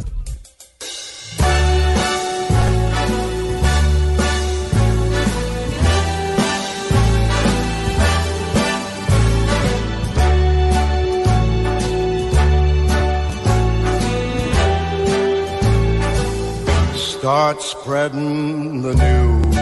Frank Sinatra, Silvia Palabra, la historia a esta hora. en Eso Voz sí es una voz inconfundible, tal vez de mis cantantes favoritos, Frank Sinatra, sí señor, pero es que les tengo datos. Y es que un día como hoy murió el cantante y actor que hizo famosísima esta canción, New York. Y para eso, don Pedro Viveros, yo sé que usted en esta mesa es el que más sabe, pero hay una persona que sabe más. Yo. No, No, hoy sí. Dato curioso, en Colombia es el único país donde hay una tocaya de él. La cantante de música popular Francis. No, Francis. Frank. Francis, Sinatra. no, Francis ¿Qué es le diferente. pasa? Bueno, oiga, doctora Cabal, ¿cómo le va? Muy, pero muy buenas tardes para todos. Yo sí quisiera preguntarle, ¿usted sabe algo de Frank Sinatra? Pero claro, ¿Ah, sí? claro que sé. Frank. Sinatra fue el que compuso una canción a una famosa carne, New York, New York Steak. No, Y si ustedes, así ustedes no crean, gracias a su seudónimo fue el creador del exitoso programa La Voz. Además sí fue el cantante que más apoyó la dosis personal de No, no, marihuana. no, yo- a ver, yo Lo creo de que la usted voz está es diciendo porque le que... decían la voz. The voice. No, pero, Pero, a ver. ¿usted por qué está diciendo todas esas barbaridades a todas estas? Porque él era barétono. No. No, no, no, no, Estudien magos. Por favor. Por si no sabían, Frank Sinatra fue un hombre que nació sin un testículo. Y le tuvieron que estirpar el que le quedaba bueno. Ahí fue donde lo empezaron a llamar Frank Sinatra. Ok. Oiga, no, si es respetuosa, No, no, no, no, porque ver. Bueno, cuéntenos ya que no sabe mucho de eso, ¿en qué teatro se presentó Sinatra? En muchos, pero muchos teatros, niña. En el teatro de Broadway, en el teatro de Bolshoi, en el teatro de la ópera de Sydney, en el teatro Colón. Frank Sinatra en los únicos teatros que no se presentó fue en los teatros de Barranquilla y Cartagena donde se van a presentar los imitadores este 18 y 19 de mayo con Camilo Cifuentes, con Oscar Iván Castaña y con María Auxilio Vélez. Los estamos invitando para que compren sus boletas y no se pierdan este fin de semana a los imitadores. ¿Y usted le pagaron por esta cuña? vagos, No, por no, favor, por compren las boletas. 538 el gran Frank Sinatra, la voz New York, New York, no tiene nada que ver con un pedazo de carne. Ya roncando en la tumba, Frank. If I can make it there, I'm gonna make it anywhere. It's up to you,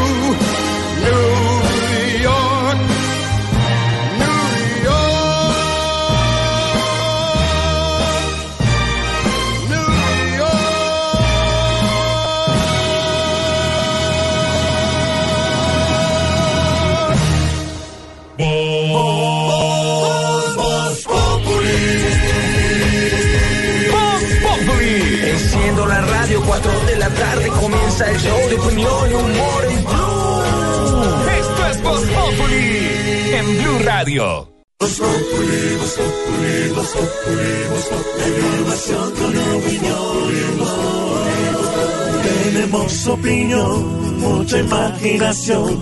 La noticia está acá y el mejor buen humor.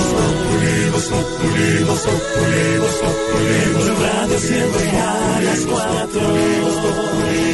¿Qué está pasando, Silvia? Jorge Alfredo, hay noticia importante, se la voy a ampliar a las 6 de la tarde, pero el ex fiscal Eduardo Montealegre y el ex vicefiscal Jorge Eduardo Perdomo arremetieron contra el expresidente y hoy senador Álvaro Uribe, también contra el gobierno de Iván Duque. ¿Por qué?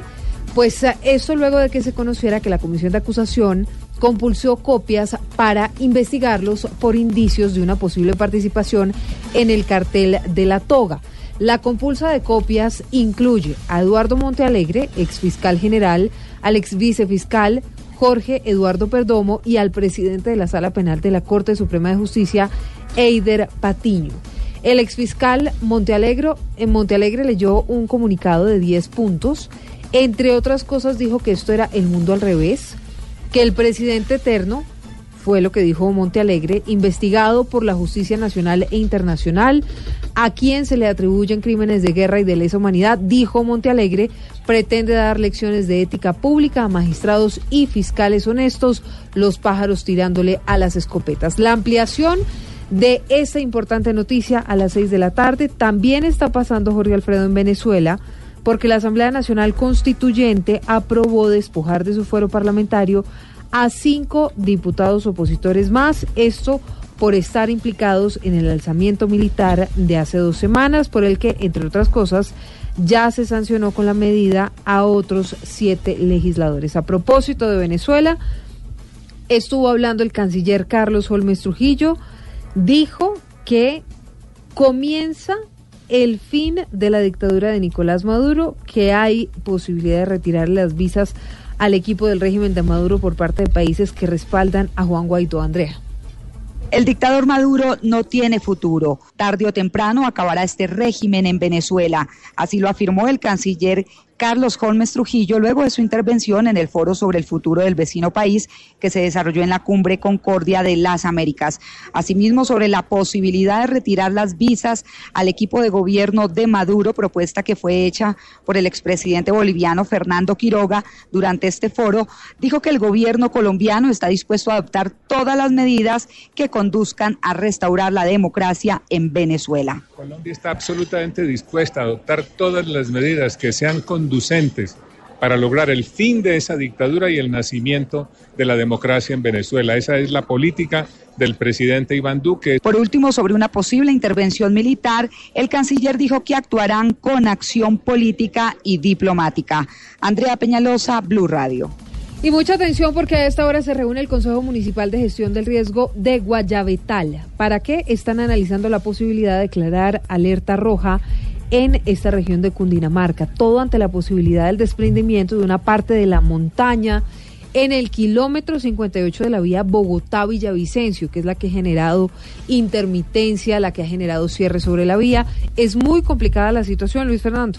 La situación se origina después de la evaluación de los geólogos de la concesión Coviandes, que han declarado alerta 4 en una escala de 5, donde hay un riesgo alto de desprendimiento de tierra en el kilómetro 58 de la vía al llano.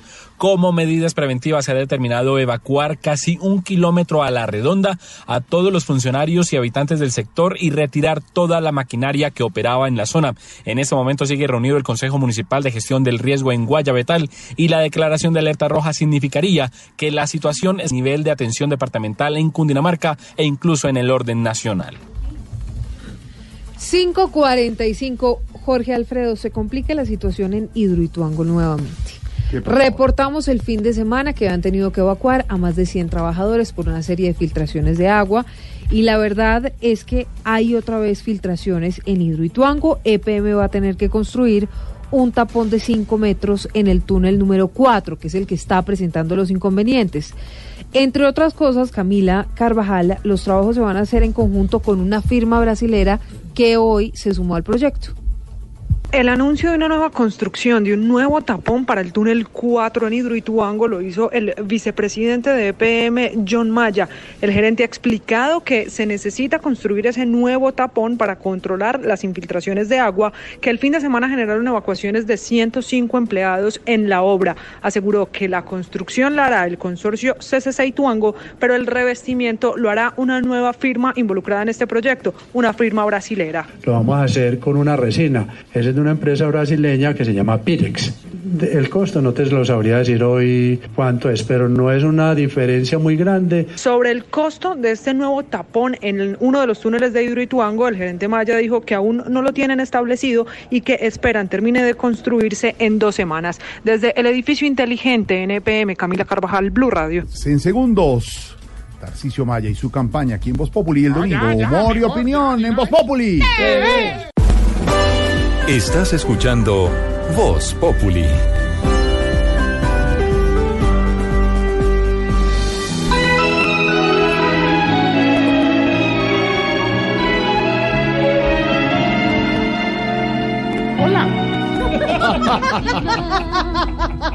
Seres mágicos, ninfas del bosque, insectos de la ciudad. Regocijad vuestros corazones para la llegada del más grande. El mirmidón de las ancianidades. ¿Qué? ¿Qué? ¿Qué? ¿Qué? El paladín de la tercera edad. El caballero templario de los huevicanosos. No puede ser. Tarcisio Maya. Ya nadie ni aplaude, ¿sí ridículo. Eso estuvo, Qué esto- presentación. esto sí estuvo, no, pero una tan babosada. rebuscada, Se me tiró la infancia, eso es los hermanos Ay, ya Grimm. empezó pues la pandemia bubónica de la radio a amargarme la presentacióncita, pues, de verdad. Ahorita os voy a pedir el favor. ¿Os? Sí, Os, os la voy. lengua madre. No empecéis a molestar. Que hoy vengo con tantas ojeras, Jorge, que no sé si soy yo en Voz Populi o vos en la Teletón. Ya, a ver, ya. ¿Y eso? Hermano, no, pues que el domingo en la celebración del Día de la Madre, hermano, Sí. pues, qué pena reconocerlo, pues, pero nos enfiestamos hasta tardecito. ¿Ah, sí? Y pa' colmo, cuando nos acostamos, a todos los viejitos les cayó mal la comida. Ay, no me diga. ¿Y entonces? Hermano, ¿qué? ¿Qué? ¿Qué? No, que entonces, entonces. No, que esas filas para el baño parecían las del Burger Master, hermano, ¿eh? le- ¿Cómo hermano, ¿cómo sería ahorita, hombre, que el, el viejito este, yo no te he hablado de él, el que sufre el estómago, don Pedonel? A ver. Ay, oiga. Hombre, ese hombre se metió al baño y tuvo que llegar la policía. Claro, verdad, para, llevarlo al médico. No, no, para decirnos que le bajáramos a la bulla. No, hombre. Mire, y, y- y sin entrar en detalles, ¿qué les cayó mal? ¿Qué fue la comida? Ah, no, no, una espectacularidad, hermano. ¿Una qué? ¿Y Espectacularidad. por qué hermano. El golpe glótico, el golpe glótico. Ningún glótico, hermano. Una, eh, Hermano, yo, yo, yo me antojé de langosta y entonces les propuse y todos estuvieron felices, de acuerdo, hermano. Entonces, ahí, bueno, hicimos la vaquita, recogimos los 500 mil pesitos. Este, por ejemplo, don Pedonel puso 100, Sí. así está, Jorgito puso Ya, pero 5, bueno. don Pedro también Sí. puso. Sí, ya sabemos Ahí que también, por ejemplo, está doña, doña Putonia también Ya, sacó. sí, de- ya, ya, sí, ya. Ella mantiene la platica aquí en una Y ella, sí, y ella siempre pone. O sea, ella siempre pone, Sí. generalmente. Sí, usted la conoce. Bueno. Hermano, entonces, bueno, re- oiga, recogimos 500 mil, bueno, Qué ¿qué era? Como que 500 de- ¿Qué es eso? No, sumando, sumando, estoy sumando mentalmente. Desate. O sea, era de qué, ¿Cómo ponele, unos- ahora unos 500 y da mil. ¿Cuánto? 500 y da mil. 500 Yo mil. me quedé con los 9 mil. Nah. Oiga, estaba buenísimo. ¿De verdad? ¿Les cayó pesada la No, langosta? no, no, la langosta me la comí yo. Ah, Ellos comieron fue arroz chino. no, qué mal. No. Qué Lo mal. peor fue que como don Gordanilo fue el que más comió, Sí. A medianoche cayó al suelo, hermano, y no respondí. ¿Y entonces Oh, qué qué hicieron? Oh, caramba. ¿Cómo? Caramba. Lo reanimé con la técnica del 1, 2, 3. ¿Y cua- cuál mi es me, me acordó de alguien. me, me asusté. Eh, ¿Cuál es esa, la de 1, 2, 3 y mi ñapa? No, pero no es de Santa Marta. no. Ah, bueno, es que No, me no, no. alcancé a Es una técnica que me enseñaron en los cursos de primer auxilio, de rescatismo. Ah, sí, les Sí, ah, sí, pero, hizo eh, cursos. Eso es muy fácil. La técnica del 1, 2, 3 ¿Cómo es, es? con una le apreté las dos y se paró a las tres. Oiga. Oiga. Venga, le muestro. era- No. ¿Qué le pasa? Bueno, hombre, no, pero es que no solo fue la comida.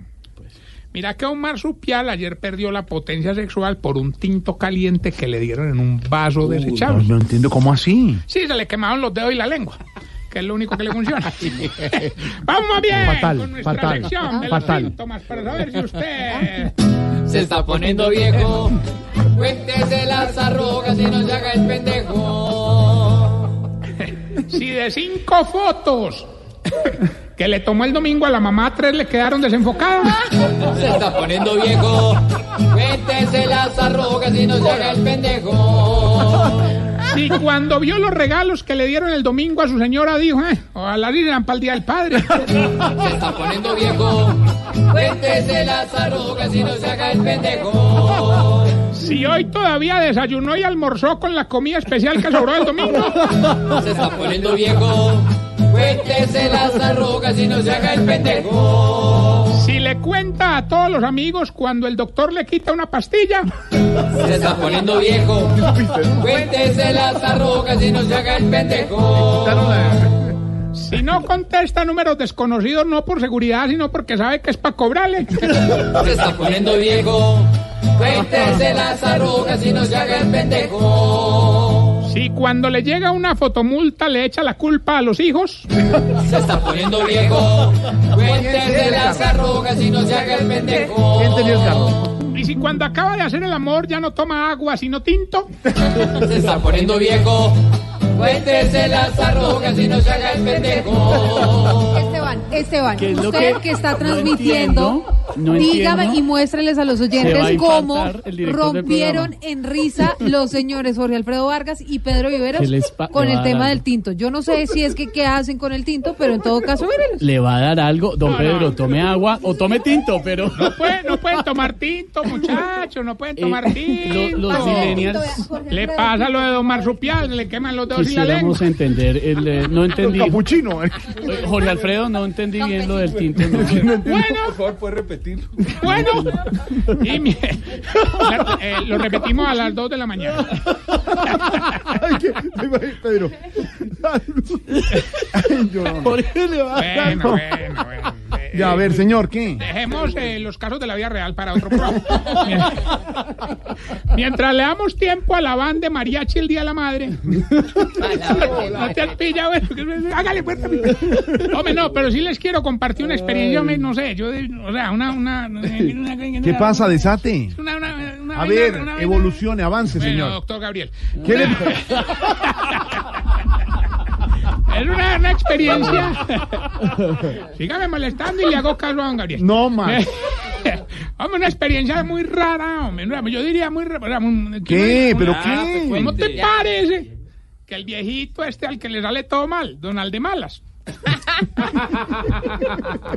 le pasó lo que a nadie le pasaría, man? ¿Qué? Se puso a hacerle brujería a la suegra chuzando con alfileres un muñequito de ella. No. ¿Y qué, ¿Y qué le pasó? Hombre, que le curó la artritis con acupuntura, hombre, no.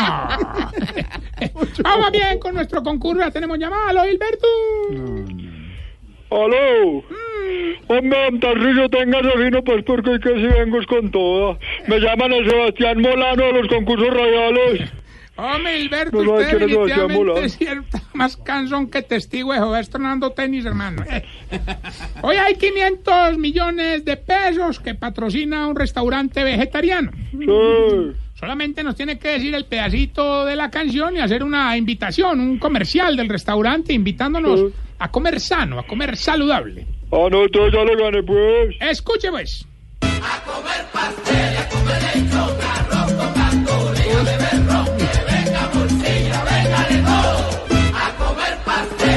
Qué rico. Qué delicia. Don Hilberto, que dice la canción, recuerde que nos debe invitar al restaurante vegetariano que patrocina esta sección. A comer pastel, a comer lechón, arroz, Coca-Cola y a beber ron. Que venga, morcilla, que venga de todo. No, no, no, cuelgue, vaya. Tiene un pequeño error en la pronunciación de la canción. A comer pastel, a comer lechón, arroz, Coca-Cola y a beber. Que venga, morcilla, que venga de todo. Dios santo, ahorita, ¿qué hace? Con esa entonación gané.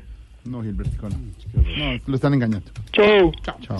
Bueno, les recuerdo que los imitadores estarán en Cartagena el 18 de mayo y en Barranquilla el 19 de mayo. Sí. ¿Usted estará con ellos? O no, no estaré, pero es un evento con el sello de No tiene nada que ver, porque ese es un evento con el sello de Voz Populi. TV y radio, señor. Estarán en Barranquilla y en Cartagena. Niños, ¿en dónde? Eh, Barranquilla. En Cartagena, en el Centro de Convenciones, Auditorio Getsemaní, y en Barranquilla, en la Universidad del Atlántico. Perfecto. Súper. Camilo Cifuentes, Oscar Iván Castaño, María Auxilio Vera, Restrepo Trujillo Mejía, pues Montoya. Y tendremos invitados, oyentes de Voz Populi Radio, televidentes de Voz Populi TV, de Barranquilla y de Cartagena, invitados a ese evento. Tienen que estar conectados con las redes, arroba Voz Populi Oficial en Instagram y arroba Voz Populi en Twitter para ganar entradas y una invitación muy especial al backstage a conocer a Camilo, a Oscar Iván y a María Auxilio.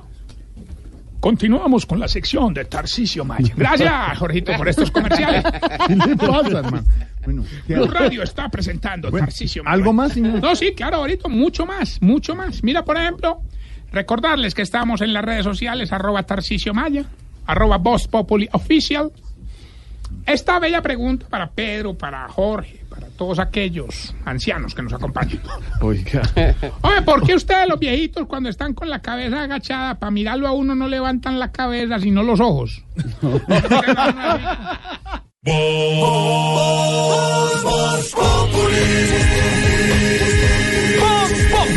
Enciendo la radio, 4 de la tarde comienza el show de opinión y humor en Blue.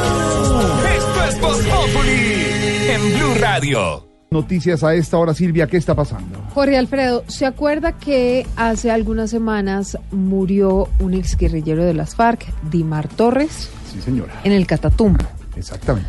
Pues la verdad es que no tengo noticias buenas hasta ahora porque en el Valle del Cauca fue asesinado Wilson Saavedra. ¿Quién es Wilson Saavedra? Desmovilizado, fue ex, dirigente del Frente 21 de las FARC. En su momento estuvo encargado del espacio territorial de Marquetalia. Asesinan a otro exguerrillero de las FARC, a otro desmovilizado, François.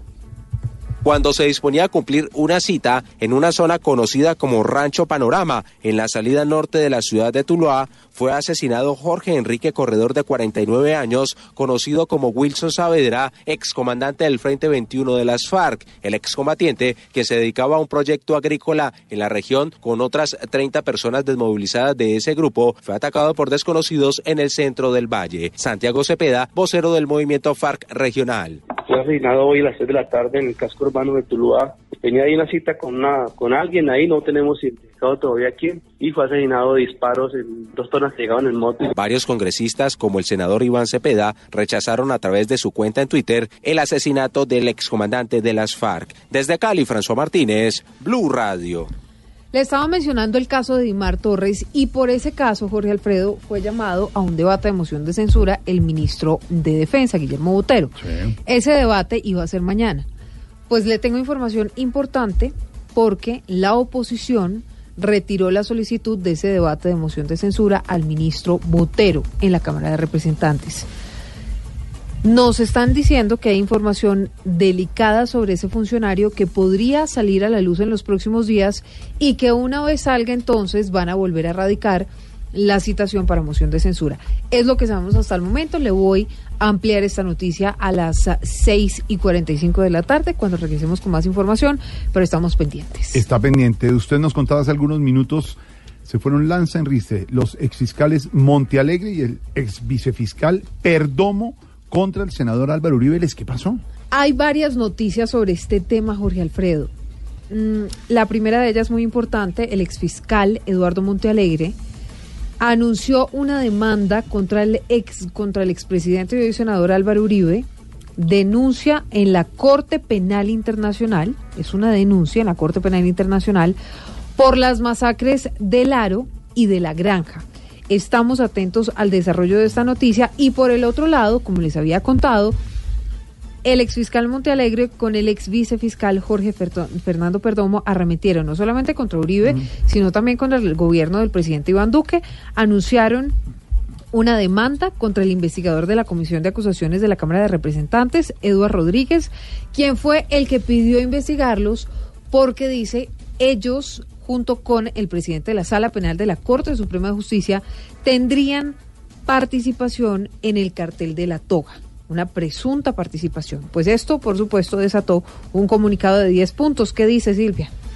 El exfiscal Montealegre leyó un extenso comunicado en el que aseguran que Colombia es el mundo al revés y que la decisión de compulsarles copias por el denominado cartel de la toga es una persecución por los procesos que en su administración abrieron en contra del expresidente Álvaro Uribe Vélez. Escuchemos. La compulsa de copias por parte del titiritero Álvaro Uribe a través de sus áulicos muestra a un expresidente acorralado por su pasado, por sus responsabilidades históricas, por el fantasma de los crímenes internacionales que cometió Dicen que vincular a los nombres de Montealegre y el exfiscal Jorge Perdomo con estos hechos de corrupción es una infamia y que por eso denunciarán al representante Eduardo Rodríguez, miembro de la Comisión de Acusaciones. por prevaricato.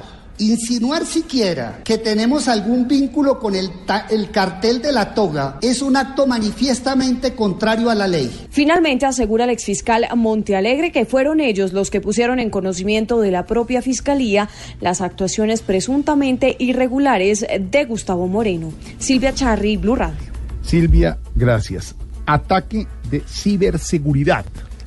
Eso quiere decir, don Pedro. Jorge Alfredo, es cuando logran ingresar y romper todas las barreras que hay en materia de seguridad en cada uno de los sistemas donde ellos ingresan. Entonces, eh, a los sistemas de seguridad de un banco, por ejemplo, si pueden ingresar, rompen los sistemas y entran a la cuenta suya, a, a cualquier cuenta de cualquier entidad o institución. Eh, un poco lo que hizo también el señor de Wikileaks, por ejemplo, cuando logró sacar y obtener de un sitio donde estaba resguardada la información y la sacan por medio de un ataque contra la ciberseguridad. Pues con ataques de ciberseguridad tiene que ver la cifra del momento. Escuche esto. Nada más y nada menos que 87 mil millones de estos casos. ¿Quién los reporta, María Alejandra?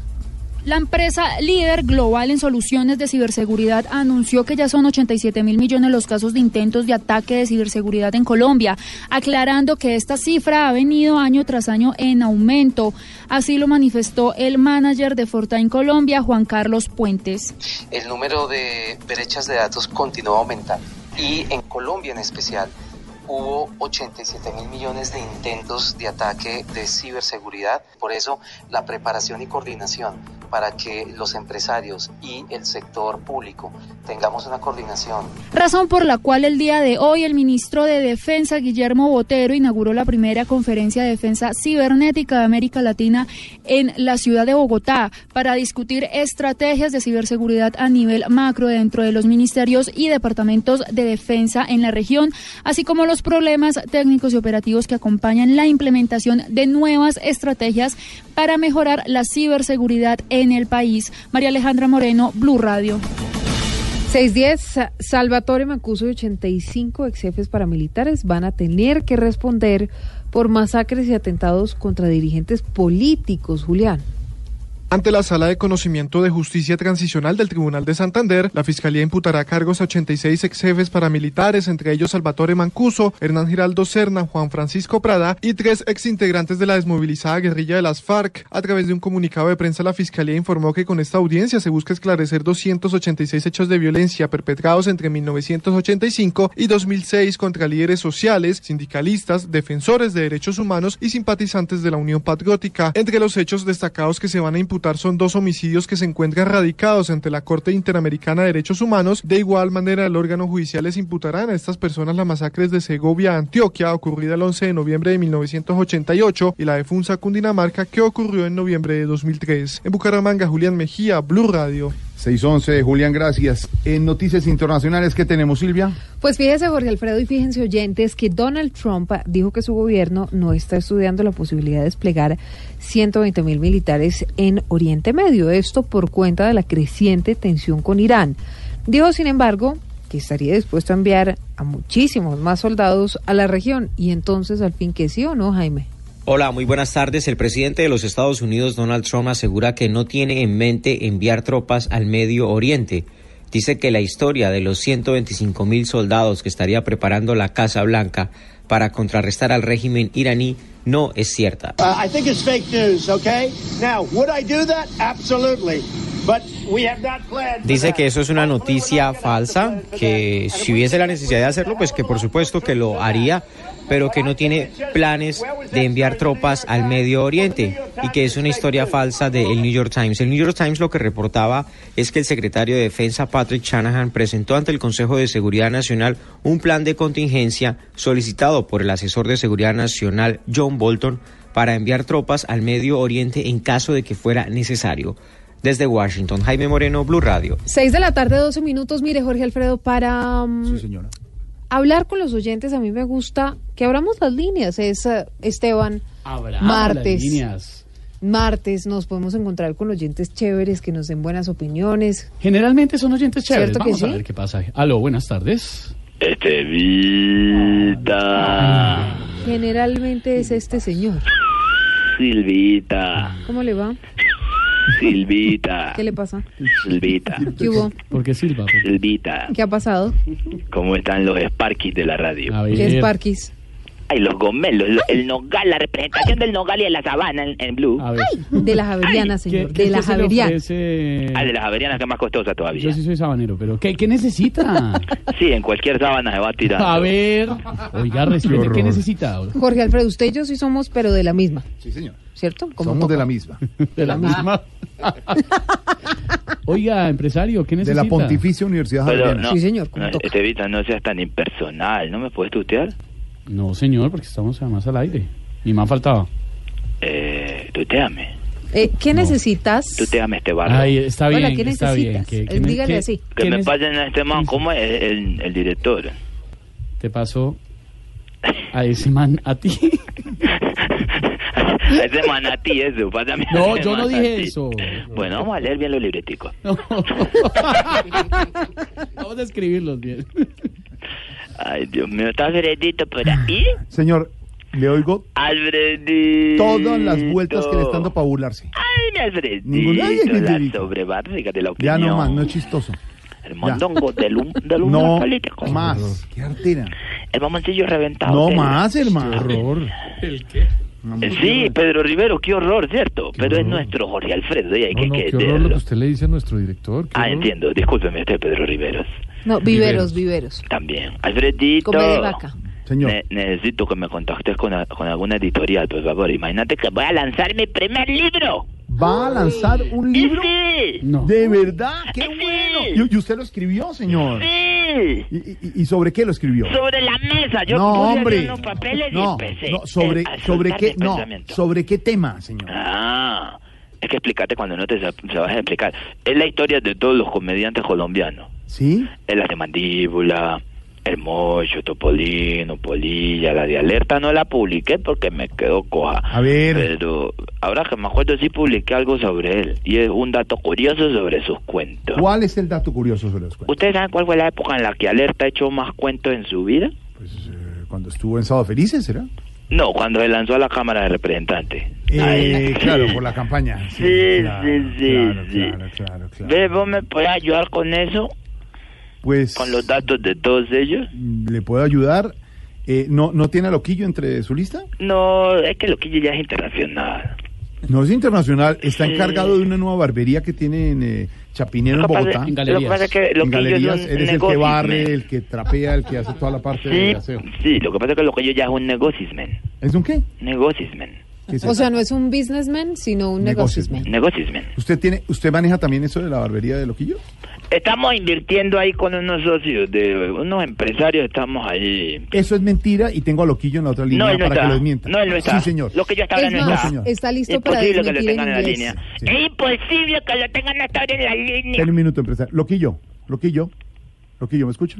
Jorge, ¿cómo estás? ¿Qué hubo, Loquillo? ¿Cómo va? ¿Qué más, Jorge? Un saludo a todos allá en la mesa. Qué bueno que ese, ese señor empresario... Es imposible que lo tengan No, hasta ahora. eh, Sí, se espéreme me tienen acá, sí me tienen acá. Ese empresario está diciendo que él invirtió en su barbería No, no, no, no. de la calle 53. Es totalmente falso. Es cierto. Es falso. Cierto. Falso. O sea, no, no sé de dónde sacan. ese- ¿Cómo yo también invertí? Acuérdate la reunión que tuvimos de los dineros aquellos. No sé de qué me está hablando el empresario. Y, Yo y además la, tengo- la noticia es internacional. Silvia, léale la noticia que estaría invirtiendo dineros el empresario en, en la barbería. Lo, lo dice el Wall Sí, sí, Street sí. este momento. La verdad es que el Wall Street Journal, el Washington Post Dicen en inglés y The siguiente. Guardian también están reportando a esta hora la noticia. ¿Qué dice en inglés? La noticia mm, dice Not true. Millionaire, No, no, dice no, millionaire invests, true. millionaire invests. No, no, no, no, no. My, my, my business is a clean business.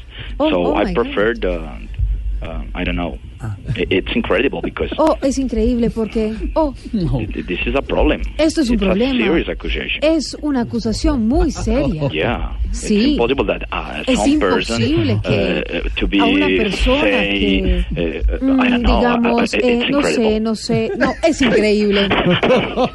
Loquillo, gracias. Ya era para eso nada más. later. Muchas, mucha suerte. Thank- ¿Su, barbería qué dirección es, señor? My, my barber shop. Sí, barbershop. Barbershop. It's in Sí, the yes, your address. barbershop. it's in the neighborhood. Uh, Oh, the neighborhood. Galleries, galleries, Galerías, galleries. galleries. Sears. Galleries. There, there is a there is a place very famous. Is Oh, hay un uh, lugar muy famoso. Monastery. It's Hay the un monastery. monasterio, sí. So near to Así monastery que is muy my barber shop. de ese monasterio De, está de, mi de barbería. De Old Sears. Old de Old Sears. Yeah, it's it's a it's a war serious. It's a good place. It's Es un a gran lugar. fantastic place Es for un lugar for your face, for para your, tu cara. for your hair, for Hermano, your hair. yo, Loquillo, lo que tienen que hacer es llevarse a Silvia toda la gira. Thank you so much, El Silvia. inglés le love suena you. buenísimo con la traducción. Muchas gracias. Sí, Gracias, Silvia, thank you, thank you. gracias. Thank you, thank you. Empresario, sí se dio cuenta, usted no tiene nada que ver. Eso es lo triste. No, lo triste es que usted Es diga que las personas, después de que son- consiguen el dinero de uno, eh, lo niegan a uno. No, es un dinero de nada. Cuando uno ha invertido en las personas cuando están empezando. Es como en esto, esto que estoy decidiendo empezar en, en, en Oscaribán. ¿Qué? Invertir en Oscaribán en este momento. Gracias, muy amable. El problema es que cuando Oscaribán sea famoso, me va a negar. Tres veces. Se va a olvidar de mí. No, don, ¿cómo La ventaja es que aquí a que Oscar Iván sea famoso me quedan 40 años todavía para trabajar con él. ¿Qué le Yo pasa, sí tengo hermano? pensado.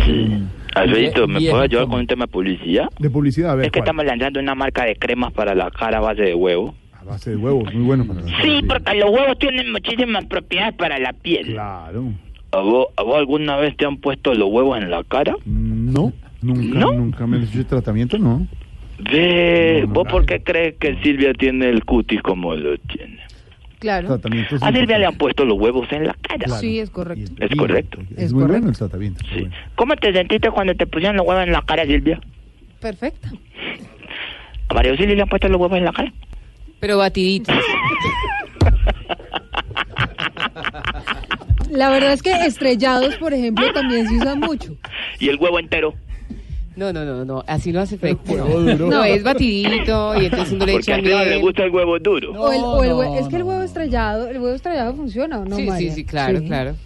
Pero entonces, o con miel, sí, ¿Con batiditos miel? con miel, Por ejemplo, claro. son a, a mascarillas Diego Briseño, que para sufre cara. tanto de la espalda, deberías de poner los huevos en la espalda. No, porque a mí me gusta un huevo con arepa. A la mañana, rico. Delicioso. ¿Algo más, señor? Pedro Rivero sí vive con unos huevos en la cara todo el tiempo. No, no, señor. Sí, No, no, señor. sí. Es más, no me gusta el huevo.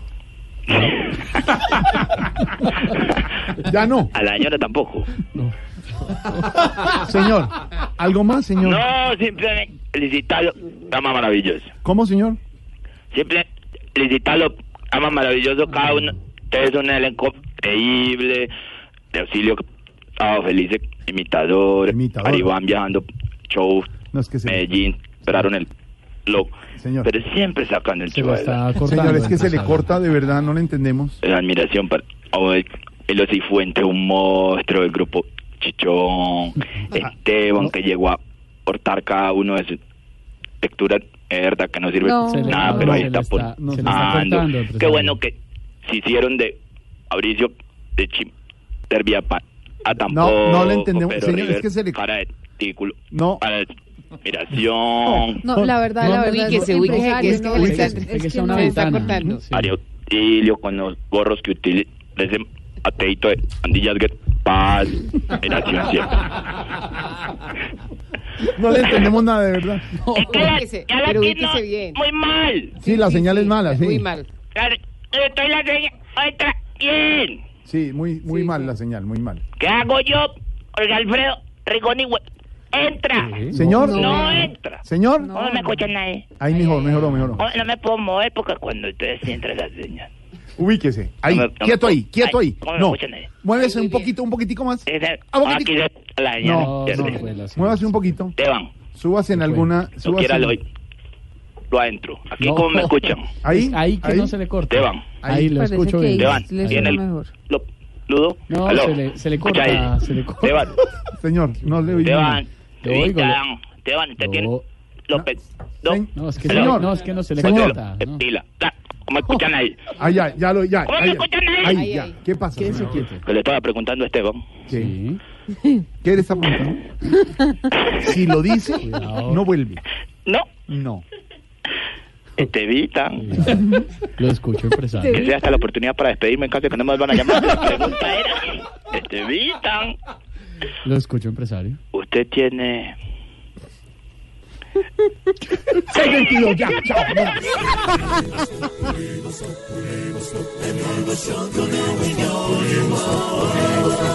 En Blue Radio. ¿Y qué se estará preguntando? Ignorita.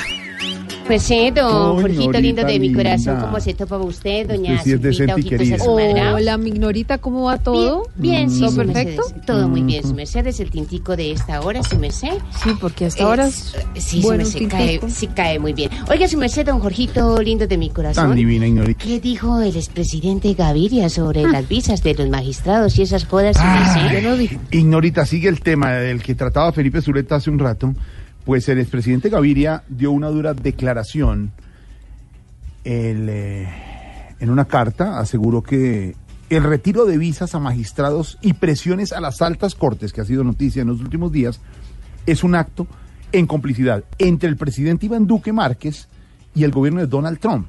Don Álvaro, lo que está diciendo el director del Partido Liberal es que eso de las visas, de quitarle las visas a los magistrados, Es una es una complicidad del presidente Duque y el presidente Trump. ¿A ¿Usted le parece? Pues Jorge, es que este es un caso atípico. Normalmente las relaciones entre los países eh, son de Estado. Eh, y el Estado pues no es solamente el gobierno, es también la rama legislativa y la rama judicial. Eh, el gobierno maneja las relaciones internacionales entre Estados, eh, pero representa a todo el Estado. En este caso, eh, el gobierno no está enfrentando a los Estados Unidos o rechazando la presión de los Estados Unidos, que es evidente, porque está de acuerdo con ella. Hay una división al interior del Estado colombiano. Las objeciones, ¿qué son? Que fueron lo que realmente generó toda esta situación. Es un intento de una de las ramas del poder público, la ejecutiva, de echar para atrás una sentencia de otra rama, la judicial, con ayuda de una tercera rama que es el legislativo. El legislativo no estuvo de acuerdo con el ejecutivo, con el gobierno. Eh, en la Cámara, en el Senado, se enviaron al, al, al judicial y allá se va a decidir porque los jueces son los que dirimen las diferencias en los estados, porque se hace a nivel de las normas, no de la política. Pero hay una división clarísima entre el gobierno y la Corte Constitucional en temas como el de el glifosato y el tema como el de la ley de procedimiento de la JEP y una división grande con la JEP en el tema de Santrich. Entonces, eh, el gobierno pues no puede oponerse a lo que dice el gobierno de los Estados Unidos porque está de acuerdo con eso. La pregunta es si está bien que los estados se dividan frente a terceros, frente a gobiernos externos, eh, en asuntos de esto. El problema es que hay una división grande entre el uribismo y la rama judicial en muchos temas, y lo y ha sucedido durante décadas. Ahora es con la Corte Constitucional, desde hace unos años con la JEP, antes fue con la Corte Suprema de Justicia, eh, y algunos consideran que eso está bien, que los partidos políticos deben enfrentar a las Cortes porque hay corrupción. Otros pensamos que los demócratas respetan las instituciones, y así como hay que respetar las leyes del Congreso, los decretos del presidente, hay que respetar las sentencias de los jueces, así no nos gusten. Hay cosas que salen del Congreso que, con las que uno no puede, puede no estar de acuerdo, pero hay que respetarlas, porque se vuelve Venezuela, se vuelve un caos cuando la gente decide qué le gusta y qué no le gusta, y se pasa por encima del Estado de Derecho. El Estado de Derecho no es un invento de hace poco, es un invento de hace siglos, que es la manera de encontrar eh, que se respete la democracia. Entonces, aquí lo que hay en juego es un enfrentamiento entre dos ramas del poder público colombiano, donde Estados Unidos está de acuerdo con uno de ellos y una de las ramas le está permitiendo interferir y la otra le está diciendo no interfiera. Así de claro. Y ese es el mensaje de Gaviria por lo que está pasando. Sí, señor. Ay, ay, ay, qué complicado. ¿Sabe de dónde están complicadas las cosas también, Jorge Alfredo? En el mundo del deporte. El ciclista Juan Sebastián Molano sigue en medio de la polémica después de lo que denominaron valores inusuales en un control interno antidoping. Su equipo lo retiró del Giro de Italia, desafortunadamente. Estamos conectados a esta hora con Rigo de Voz Populi para hablar sobre el tema, hombre, qué vaina. Rigo, ¿cómo va? Eh, ¿Cómo estás, pues, hermano? ¿Bien o no? Bien, bien, Rigo. ¿Usted cree que Juan Sebastián Molano estaba dopado? Eh, parcerito, mi hijito, la verdad estoy muy triste con la noticia porque dicen que ese muchacho pues salió tan positivo, tan positivo que la próxima prueba es que se la va a hacer Jorge Duque Linares, pero bueno, qué chimba de tiro, ¿cierto? Eh, de todas maneras, por eso no dejen de creer en el ciclismo, mijitos, es un deporte que ha ganado tantos adeptos, hasta Alvarito Forero, el periodista de ustedes, a pesar de su edad, es un, un ciclista rapidísimo, como era que esta semana apenas lo vieron pasando por el frente de Jardines del Apogeo, empezaron a gritar los heladores, se escapó el lote, se escapó el lote, se escapó el lote, no, Pues, a ver, a mí tampoco me gustó de tiro. No, no, no. Venga, Rigo, ¿Álvaro Forero es ciclista? Y de los buenos, huevón, le quiero decir pues que, que usted lo viera en esas tarimas cada que gana una etapa, batiendo y poniendo a echar espuma a esos tarros de Milanta. No, ese hombre es increíble. Ay, ay, ay. Tercer tiro blojo. ¿Usted cree que yo podría ser ciclista, señor? Sinceramente, hombre, creo que no. Creo que no, mijito. Me, me daría mucho pesar. ¿A pesar de mí? No, de la bicicleta. No. Imagínate, no, ese ya mejoró. Eh, no, No, venga. sería terrible. Para usted, ¿quién se va a ganar el Giro? Joder, a ver, huevón. Suerte, y recuerden, muchachas, mijitos, no sé, sobre todo las mujeres, no se dejen poner la mano de ningún carechimba, que ustedes eran una berraca empoderada. Qué cosa, no. Gracias. Ciclismo Noticia. Mañana regresan nuestra Goga y nuestro Ruencho a Voz Popular Radio. Y el domingo, humor y opinión listos a las 10 de la noche en Caracol Televisión en Voz Populi. Voz Populi TV, Voz Populi TV, aquí el humor crea opinión. Si al mejor de tu equipo lo quieres relegar, danos el papayazo y tendremos de qué hablar. Voz Populi TV, Voz Populi TV, Voz Populi TV, Voz Populi TV.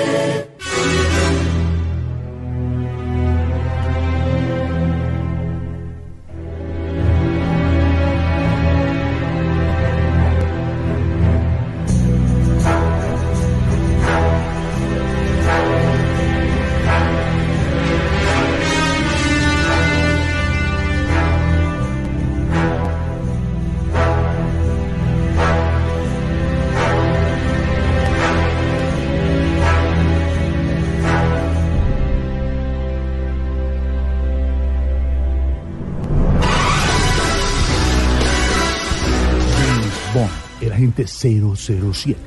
Vamos a hablar de espionaje, Jorge Alfredo, y esta es información importante para casi todo el planeta. Todos los usuarios de WhatsApp del mundo son susceptibles en este momento de espionaje. Hay un fallo en el sistema que fue detectado ayer por la empresa WhatsApp.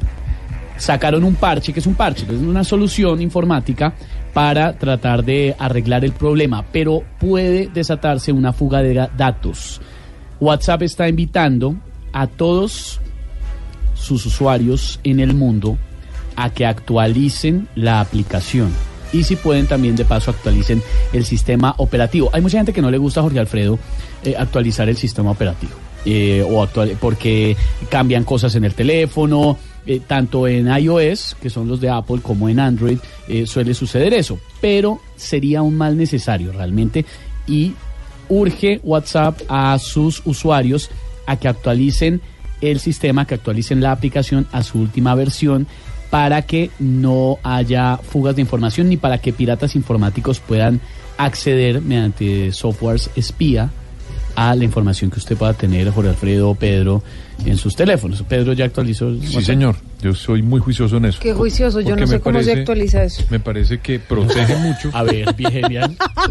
Y siempre que la envía, en el caso mío de Apple, siempre que la envía es porque están haciendo una serie de transformaciones en materia de seguridad. Por eso es bueno hacerlo. Es bueno siempre, Silvia, es muy sencillo. Usted puede buscar. No, pero su no, espérese, espérese, espérese.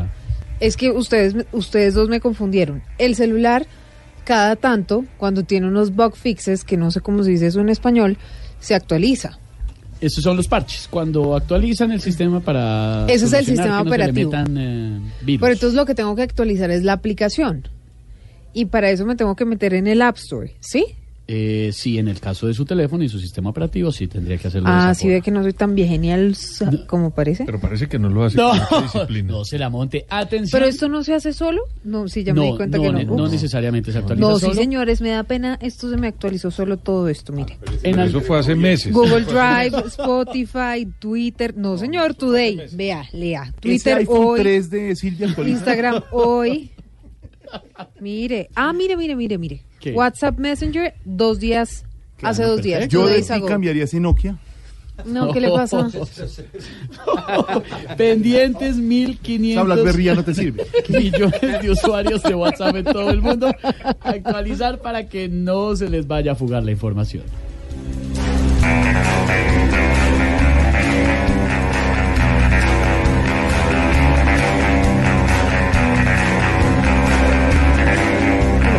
Ay, ay, ay, nuestra pregunta del día, ¿qué es mermelada? ¿Qué es mermelada? Ignorita, ¿qué es mermelada para me- usted? Mermelada es la joda esa, por ejemplo, que le gusta a don Jorge Alfredo, a don Felipe Zuleta, su mesé, eh, que yo le unte así en las galletas. Mermelada es Tan este, de sí. mora. De mora, ¿cierto? La mermelada de mora es la más rica. Pero la mermelada pública es otra, Silvia. Y de piña también le gusta.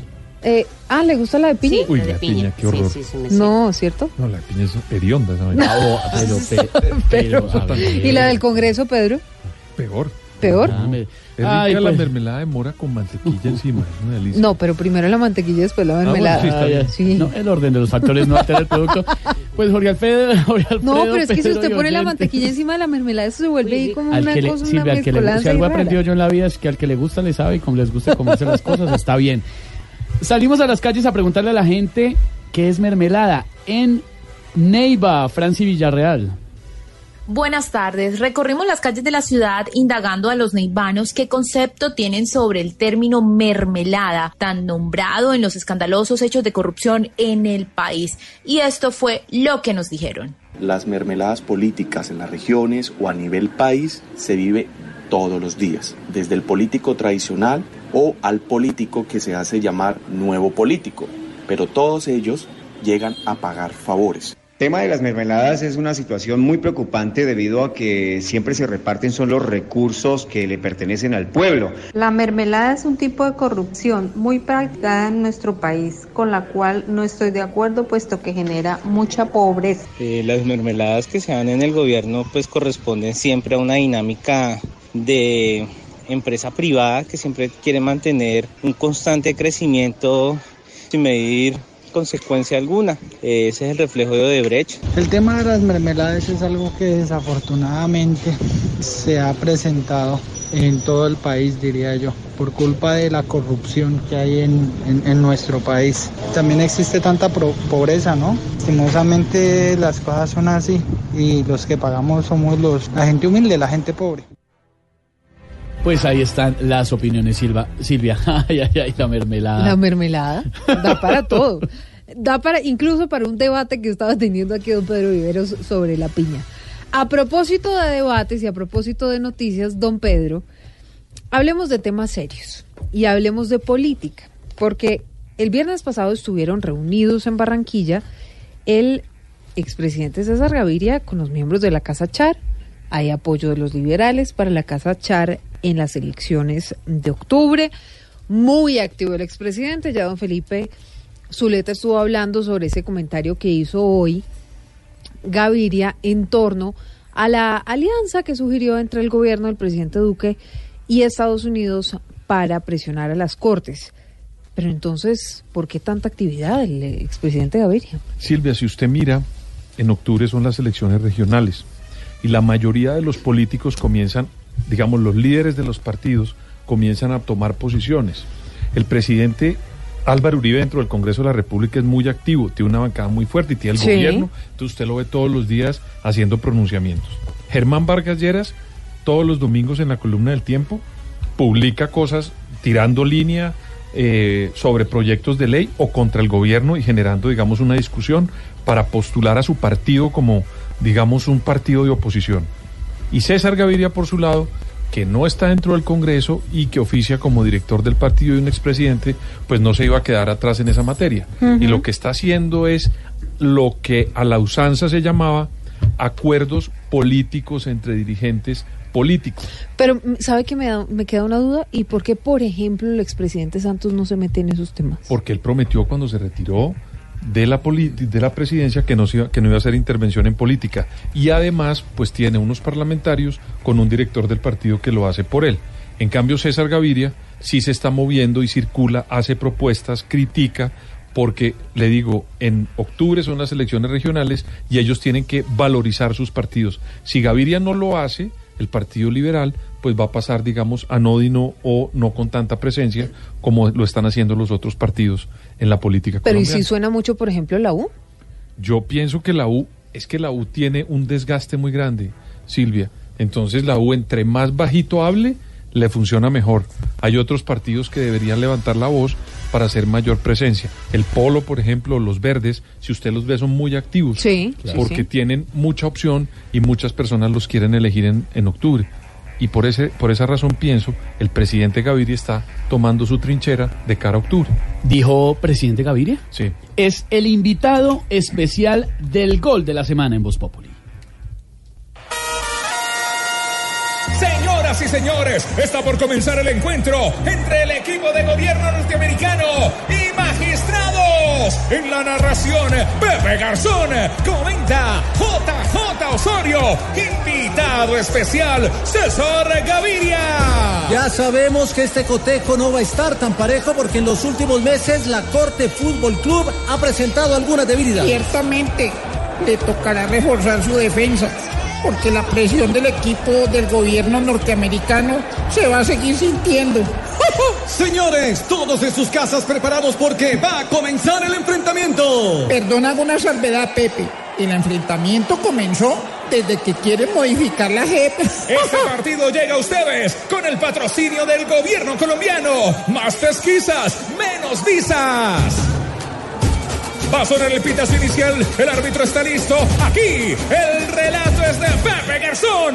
Señoras y señores, lleva la pelota la Corte Fútbol Club. La mueve, la acaricia, la consiente y tiene el dominio en la esférica en el caso de las objeciones. No cambian, no cambian la táctica. Así desde la tribuna les piden que ayuden a la reforma a la justicia transicional. Veo movimiento en el banco del gobierno norteamericano. La verdad no se ve ningún movimiento. Es que es en el banco de donde le mandan el billete a Duque para que compre glifosato. Vemos que la posición de ambos equipos es definida. El equipo de Norteamérica juega por sus propios intereses, mientras que el equipo de la Corte analiza más a fondo lo que puede suceder con los otros equipos. Ataca el equipo del gobierno norteamericano. Trata de ejercer presión utilizando la estrategia de las visas. Hace un despliegue por la derecha. Se acerca a la portería defendida por los magistrados. Saca uno, saca dos, saca tres. Dispara al arco. Gol, gol, gol, gol. Gobierno norteamericano. Pareciera que definitivamente el gobierno norteamericano se queda con los tres puntos. No, ya devolvieron dos. ¿Dos puntos? No, dos visas.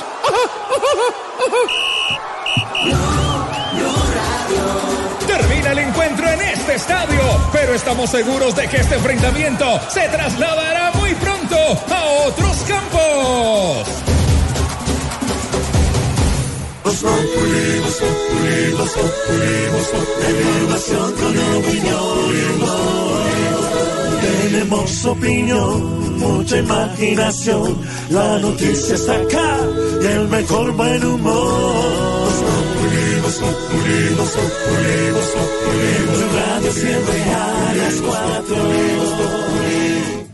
Me sé, mire el quintico de esta hora, si me sé, doña Silvita. Ay, gracias, Diojitos mi Norita. Esmadrados. Sí, Oiga, si me sé cuál fue la joda esa que pasó con No, el. la ministro? noticia Eh, esa, esa el joda anuncio. con el ministro de Defensa y esa joda, si me sé. Pues pasó, Ignorita, nada más y nada menos que la oposición retiró la solicitud mm, de debate de moción de censura contra el ministro Guillermo Botero, que es el ministro de Defensa. Pero ¿por qué Marcela Puentes?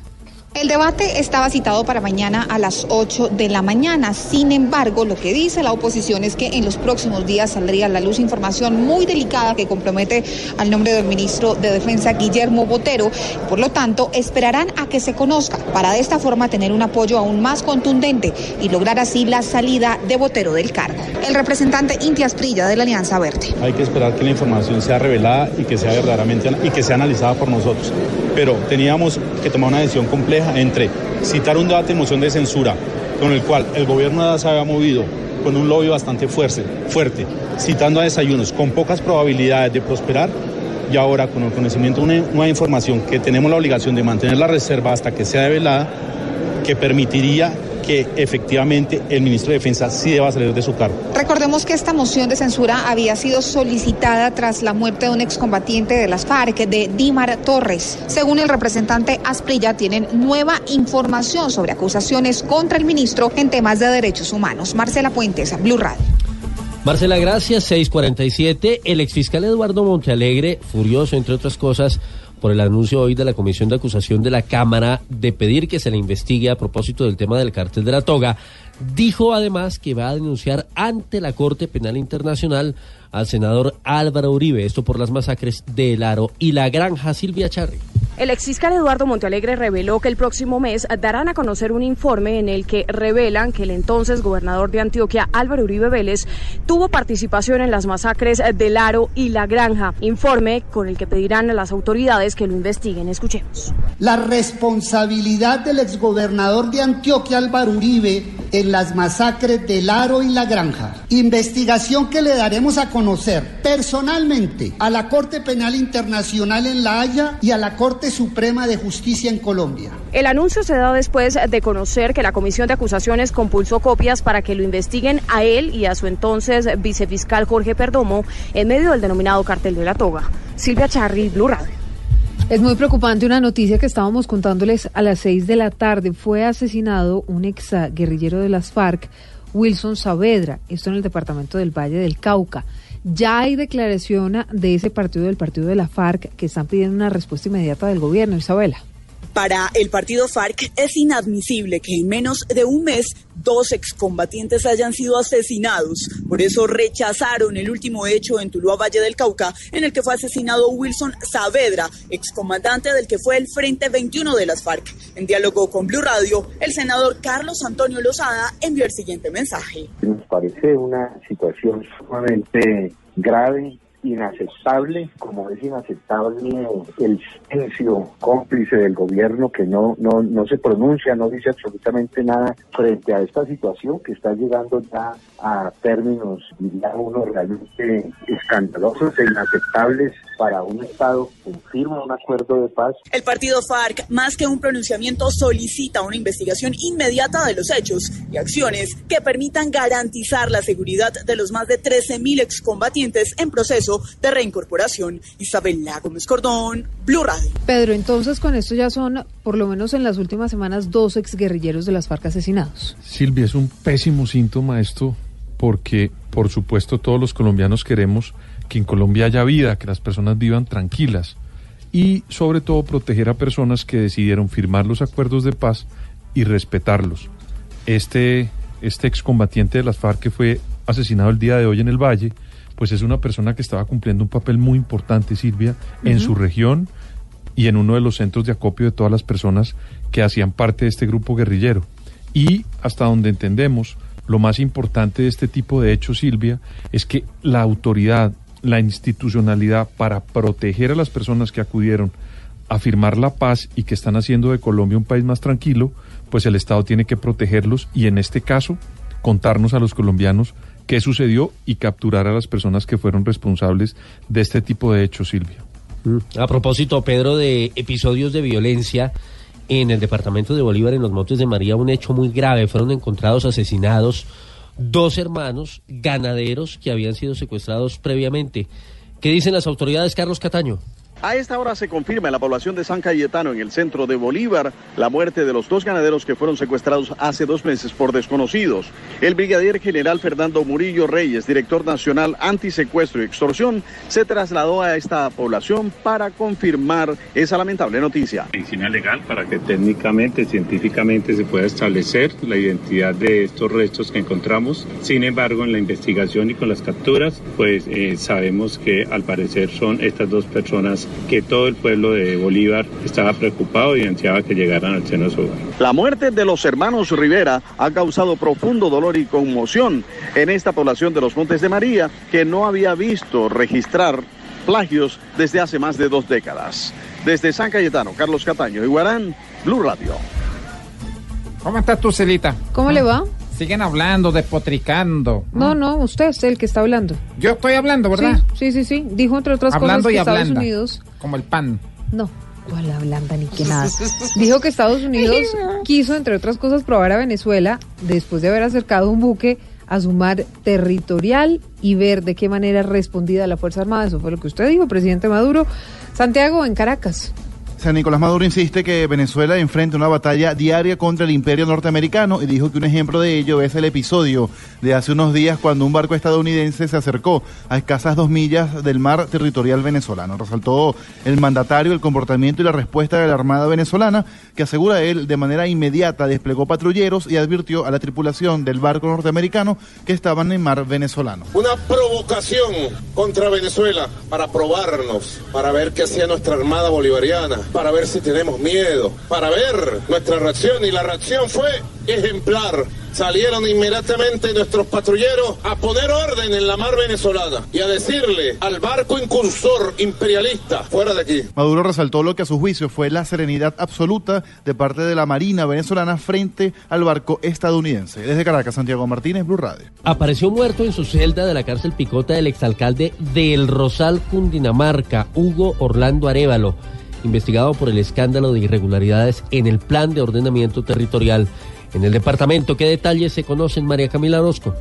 A esta hora el CTI de la Fiscalía se encuentra en la cárcel La Picota en Bogotá haciendo el levantamiento de cadáver de este exalcalde de Rosal, Cundinamarca. Las primeras versiones aseguran que se habría quitado la vida al interior de su celda aparentemente por ahorcamiento. El exalcalde era investigado por un presunto caso de corrupción luego de que se señalara por parte de la Fiscalía que habría solicitado dinero a tres personas, tres ciudadanos, a cambio de no cambiar el esquema de ordenamiento territorial y así dejarles construir unas viviendas. Arevalo era señalado por usar su investidura como mandatario para presionar a varios hacendados y exigirles millonarias sumas de dinero a cambio de no entorpecer proyectos urbanísticos. María Camila Orozco, Blue Radio.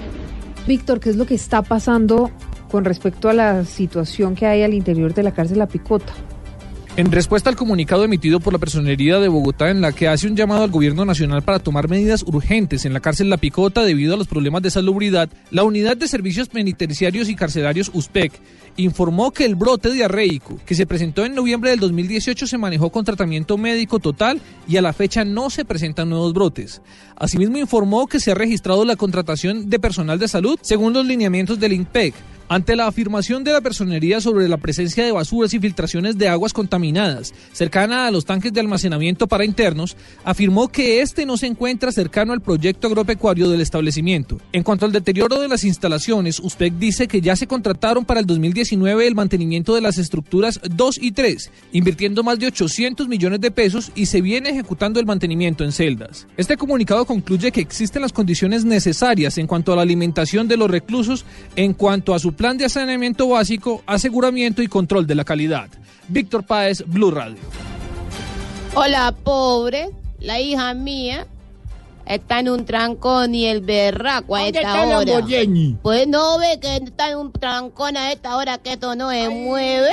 ¿Y este por Lamborghini. ¿Cuándo le llama ya le güey? Ay, ¿cómo estará entonces Trábico ahora? Que nos cuenten De- en, en, en, en, Voz Populi. Sí, Populi. A ver, le contamos. De- debe estar Lamborghini entonces en la avenida Boyacá, Ay, que sí. tiene una congestión muy grande hasta ahora entre la calle 80 y la 127.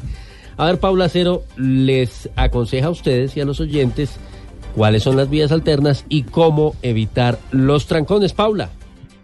Buenas noches. Hacia el norte de la ciudad, la plataforma Waze reporta trancones sobre la carrera séptima desde la calle 106 hasta la calle 119. Igualmente, en la calle 127 hay congestión entre la carrera séptima y la autopista, tanto al occidente como al oriente. También se presentan problemas de movilidad en la avenida Caracas desde la calle 31 hasta la calle 45 en sentido de sur a norte. Por otro lado, hacia el sur de la ciudad se registran retrasos en la autopista desde el terminal de transporte ubicado sobre la calle 63 Sur hasta el portal de Madelena por la calle 58 Sur. Se recomienda tomar vías alternas y transitar con precaución. Que tengan un buen regreso a casa y una feliz noche. Paula Acero, Blue Radio.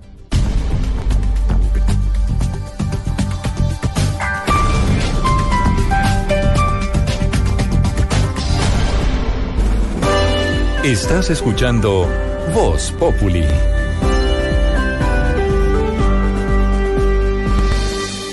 Sí, señores, los vamos acompañando. Ya se va acabando este martes, pero les tengo invitado. Y el invitado es el ex embajador William Brownfield para hablar sobre todo ese tema del lío de las visas. Embajador, ¿cómo Ay, le va? habla todo Eh, muy buenas tardes, ¿cómo Eh. están eh, todas ustedes? Bien, Eh, sí, de señor. verdad que estoy muy contento por estar acá y un saludo a todos los miembros de la MOSA. No, no, de la mesa, de la Eh, mesa. En cuanto al tema, lo único que sé es que no podrán viajar a Estados Unidos de América. No, América, Y América. visitar Luisiano y el río Mississippi. No, no, no. A ver, es Luisiana y el río Mississippi, embajador. Eh, me confundo a ratos. Eh, tampoco eh, podrán ustedes visitar el estado del Colorado. No, no, no, es el estado de Colorado. Eh, a veces se pone así también. Y mucho eh, eh, menos podrán estar eh, Pedro Viveros en Georgia. No. No, no, no, no, no. D- dígale cómo se dice, Pedro. Georgia. En Georgia. Eh, ah, con Georgia la orgía. No, no, no, no, no. Ah, ya. Eh, yo tengo información más detallada, pero no Detallada, la puedo detallada. dar eh, porque sería una falta de respuesta. En realidad es falta de respeto. También. Eh, lo dejo, Silvia, eh, porque me dio hambre. Y me voy a hacer unas huevas revueltas con tomate y cebollo. Ay, no, no, a ver, embajador, huevos, huevos que no le gustan mucho a don Pedro, revueltos. Ah, también. Y Y rematamos con con, chocholate. Eh, el No, chocholate chocolate. muy bueno, sobre todo con el molinillo. Tú has el cogido el molinillo. a hacerle así para que quede el chocolate. No, no, ya, chocolate, chocolate, embajador. Ok, y recuerden los imitadores. Oh, los en imitadores. Cartagena y Barranquillo. Barranquilla, Barranquilla. 18 y, Y 19. 19. A las 5.58 A las es seis, momento, ah no, a las 6.58 es momento de decir que nos vamos ya. Ok. Pero mañana a las ok. 4 en punto, como Cuatro siempre. Voz Populi. Voz Populi ATV. Y ¿No? Pero eso es el domingo a las 10 de la noche. Oh, estamos hablando perfecto inglés tú y yo. Señores, mañana nos volvemos a encontrar a las 4 en punto. Pasen bonita noche.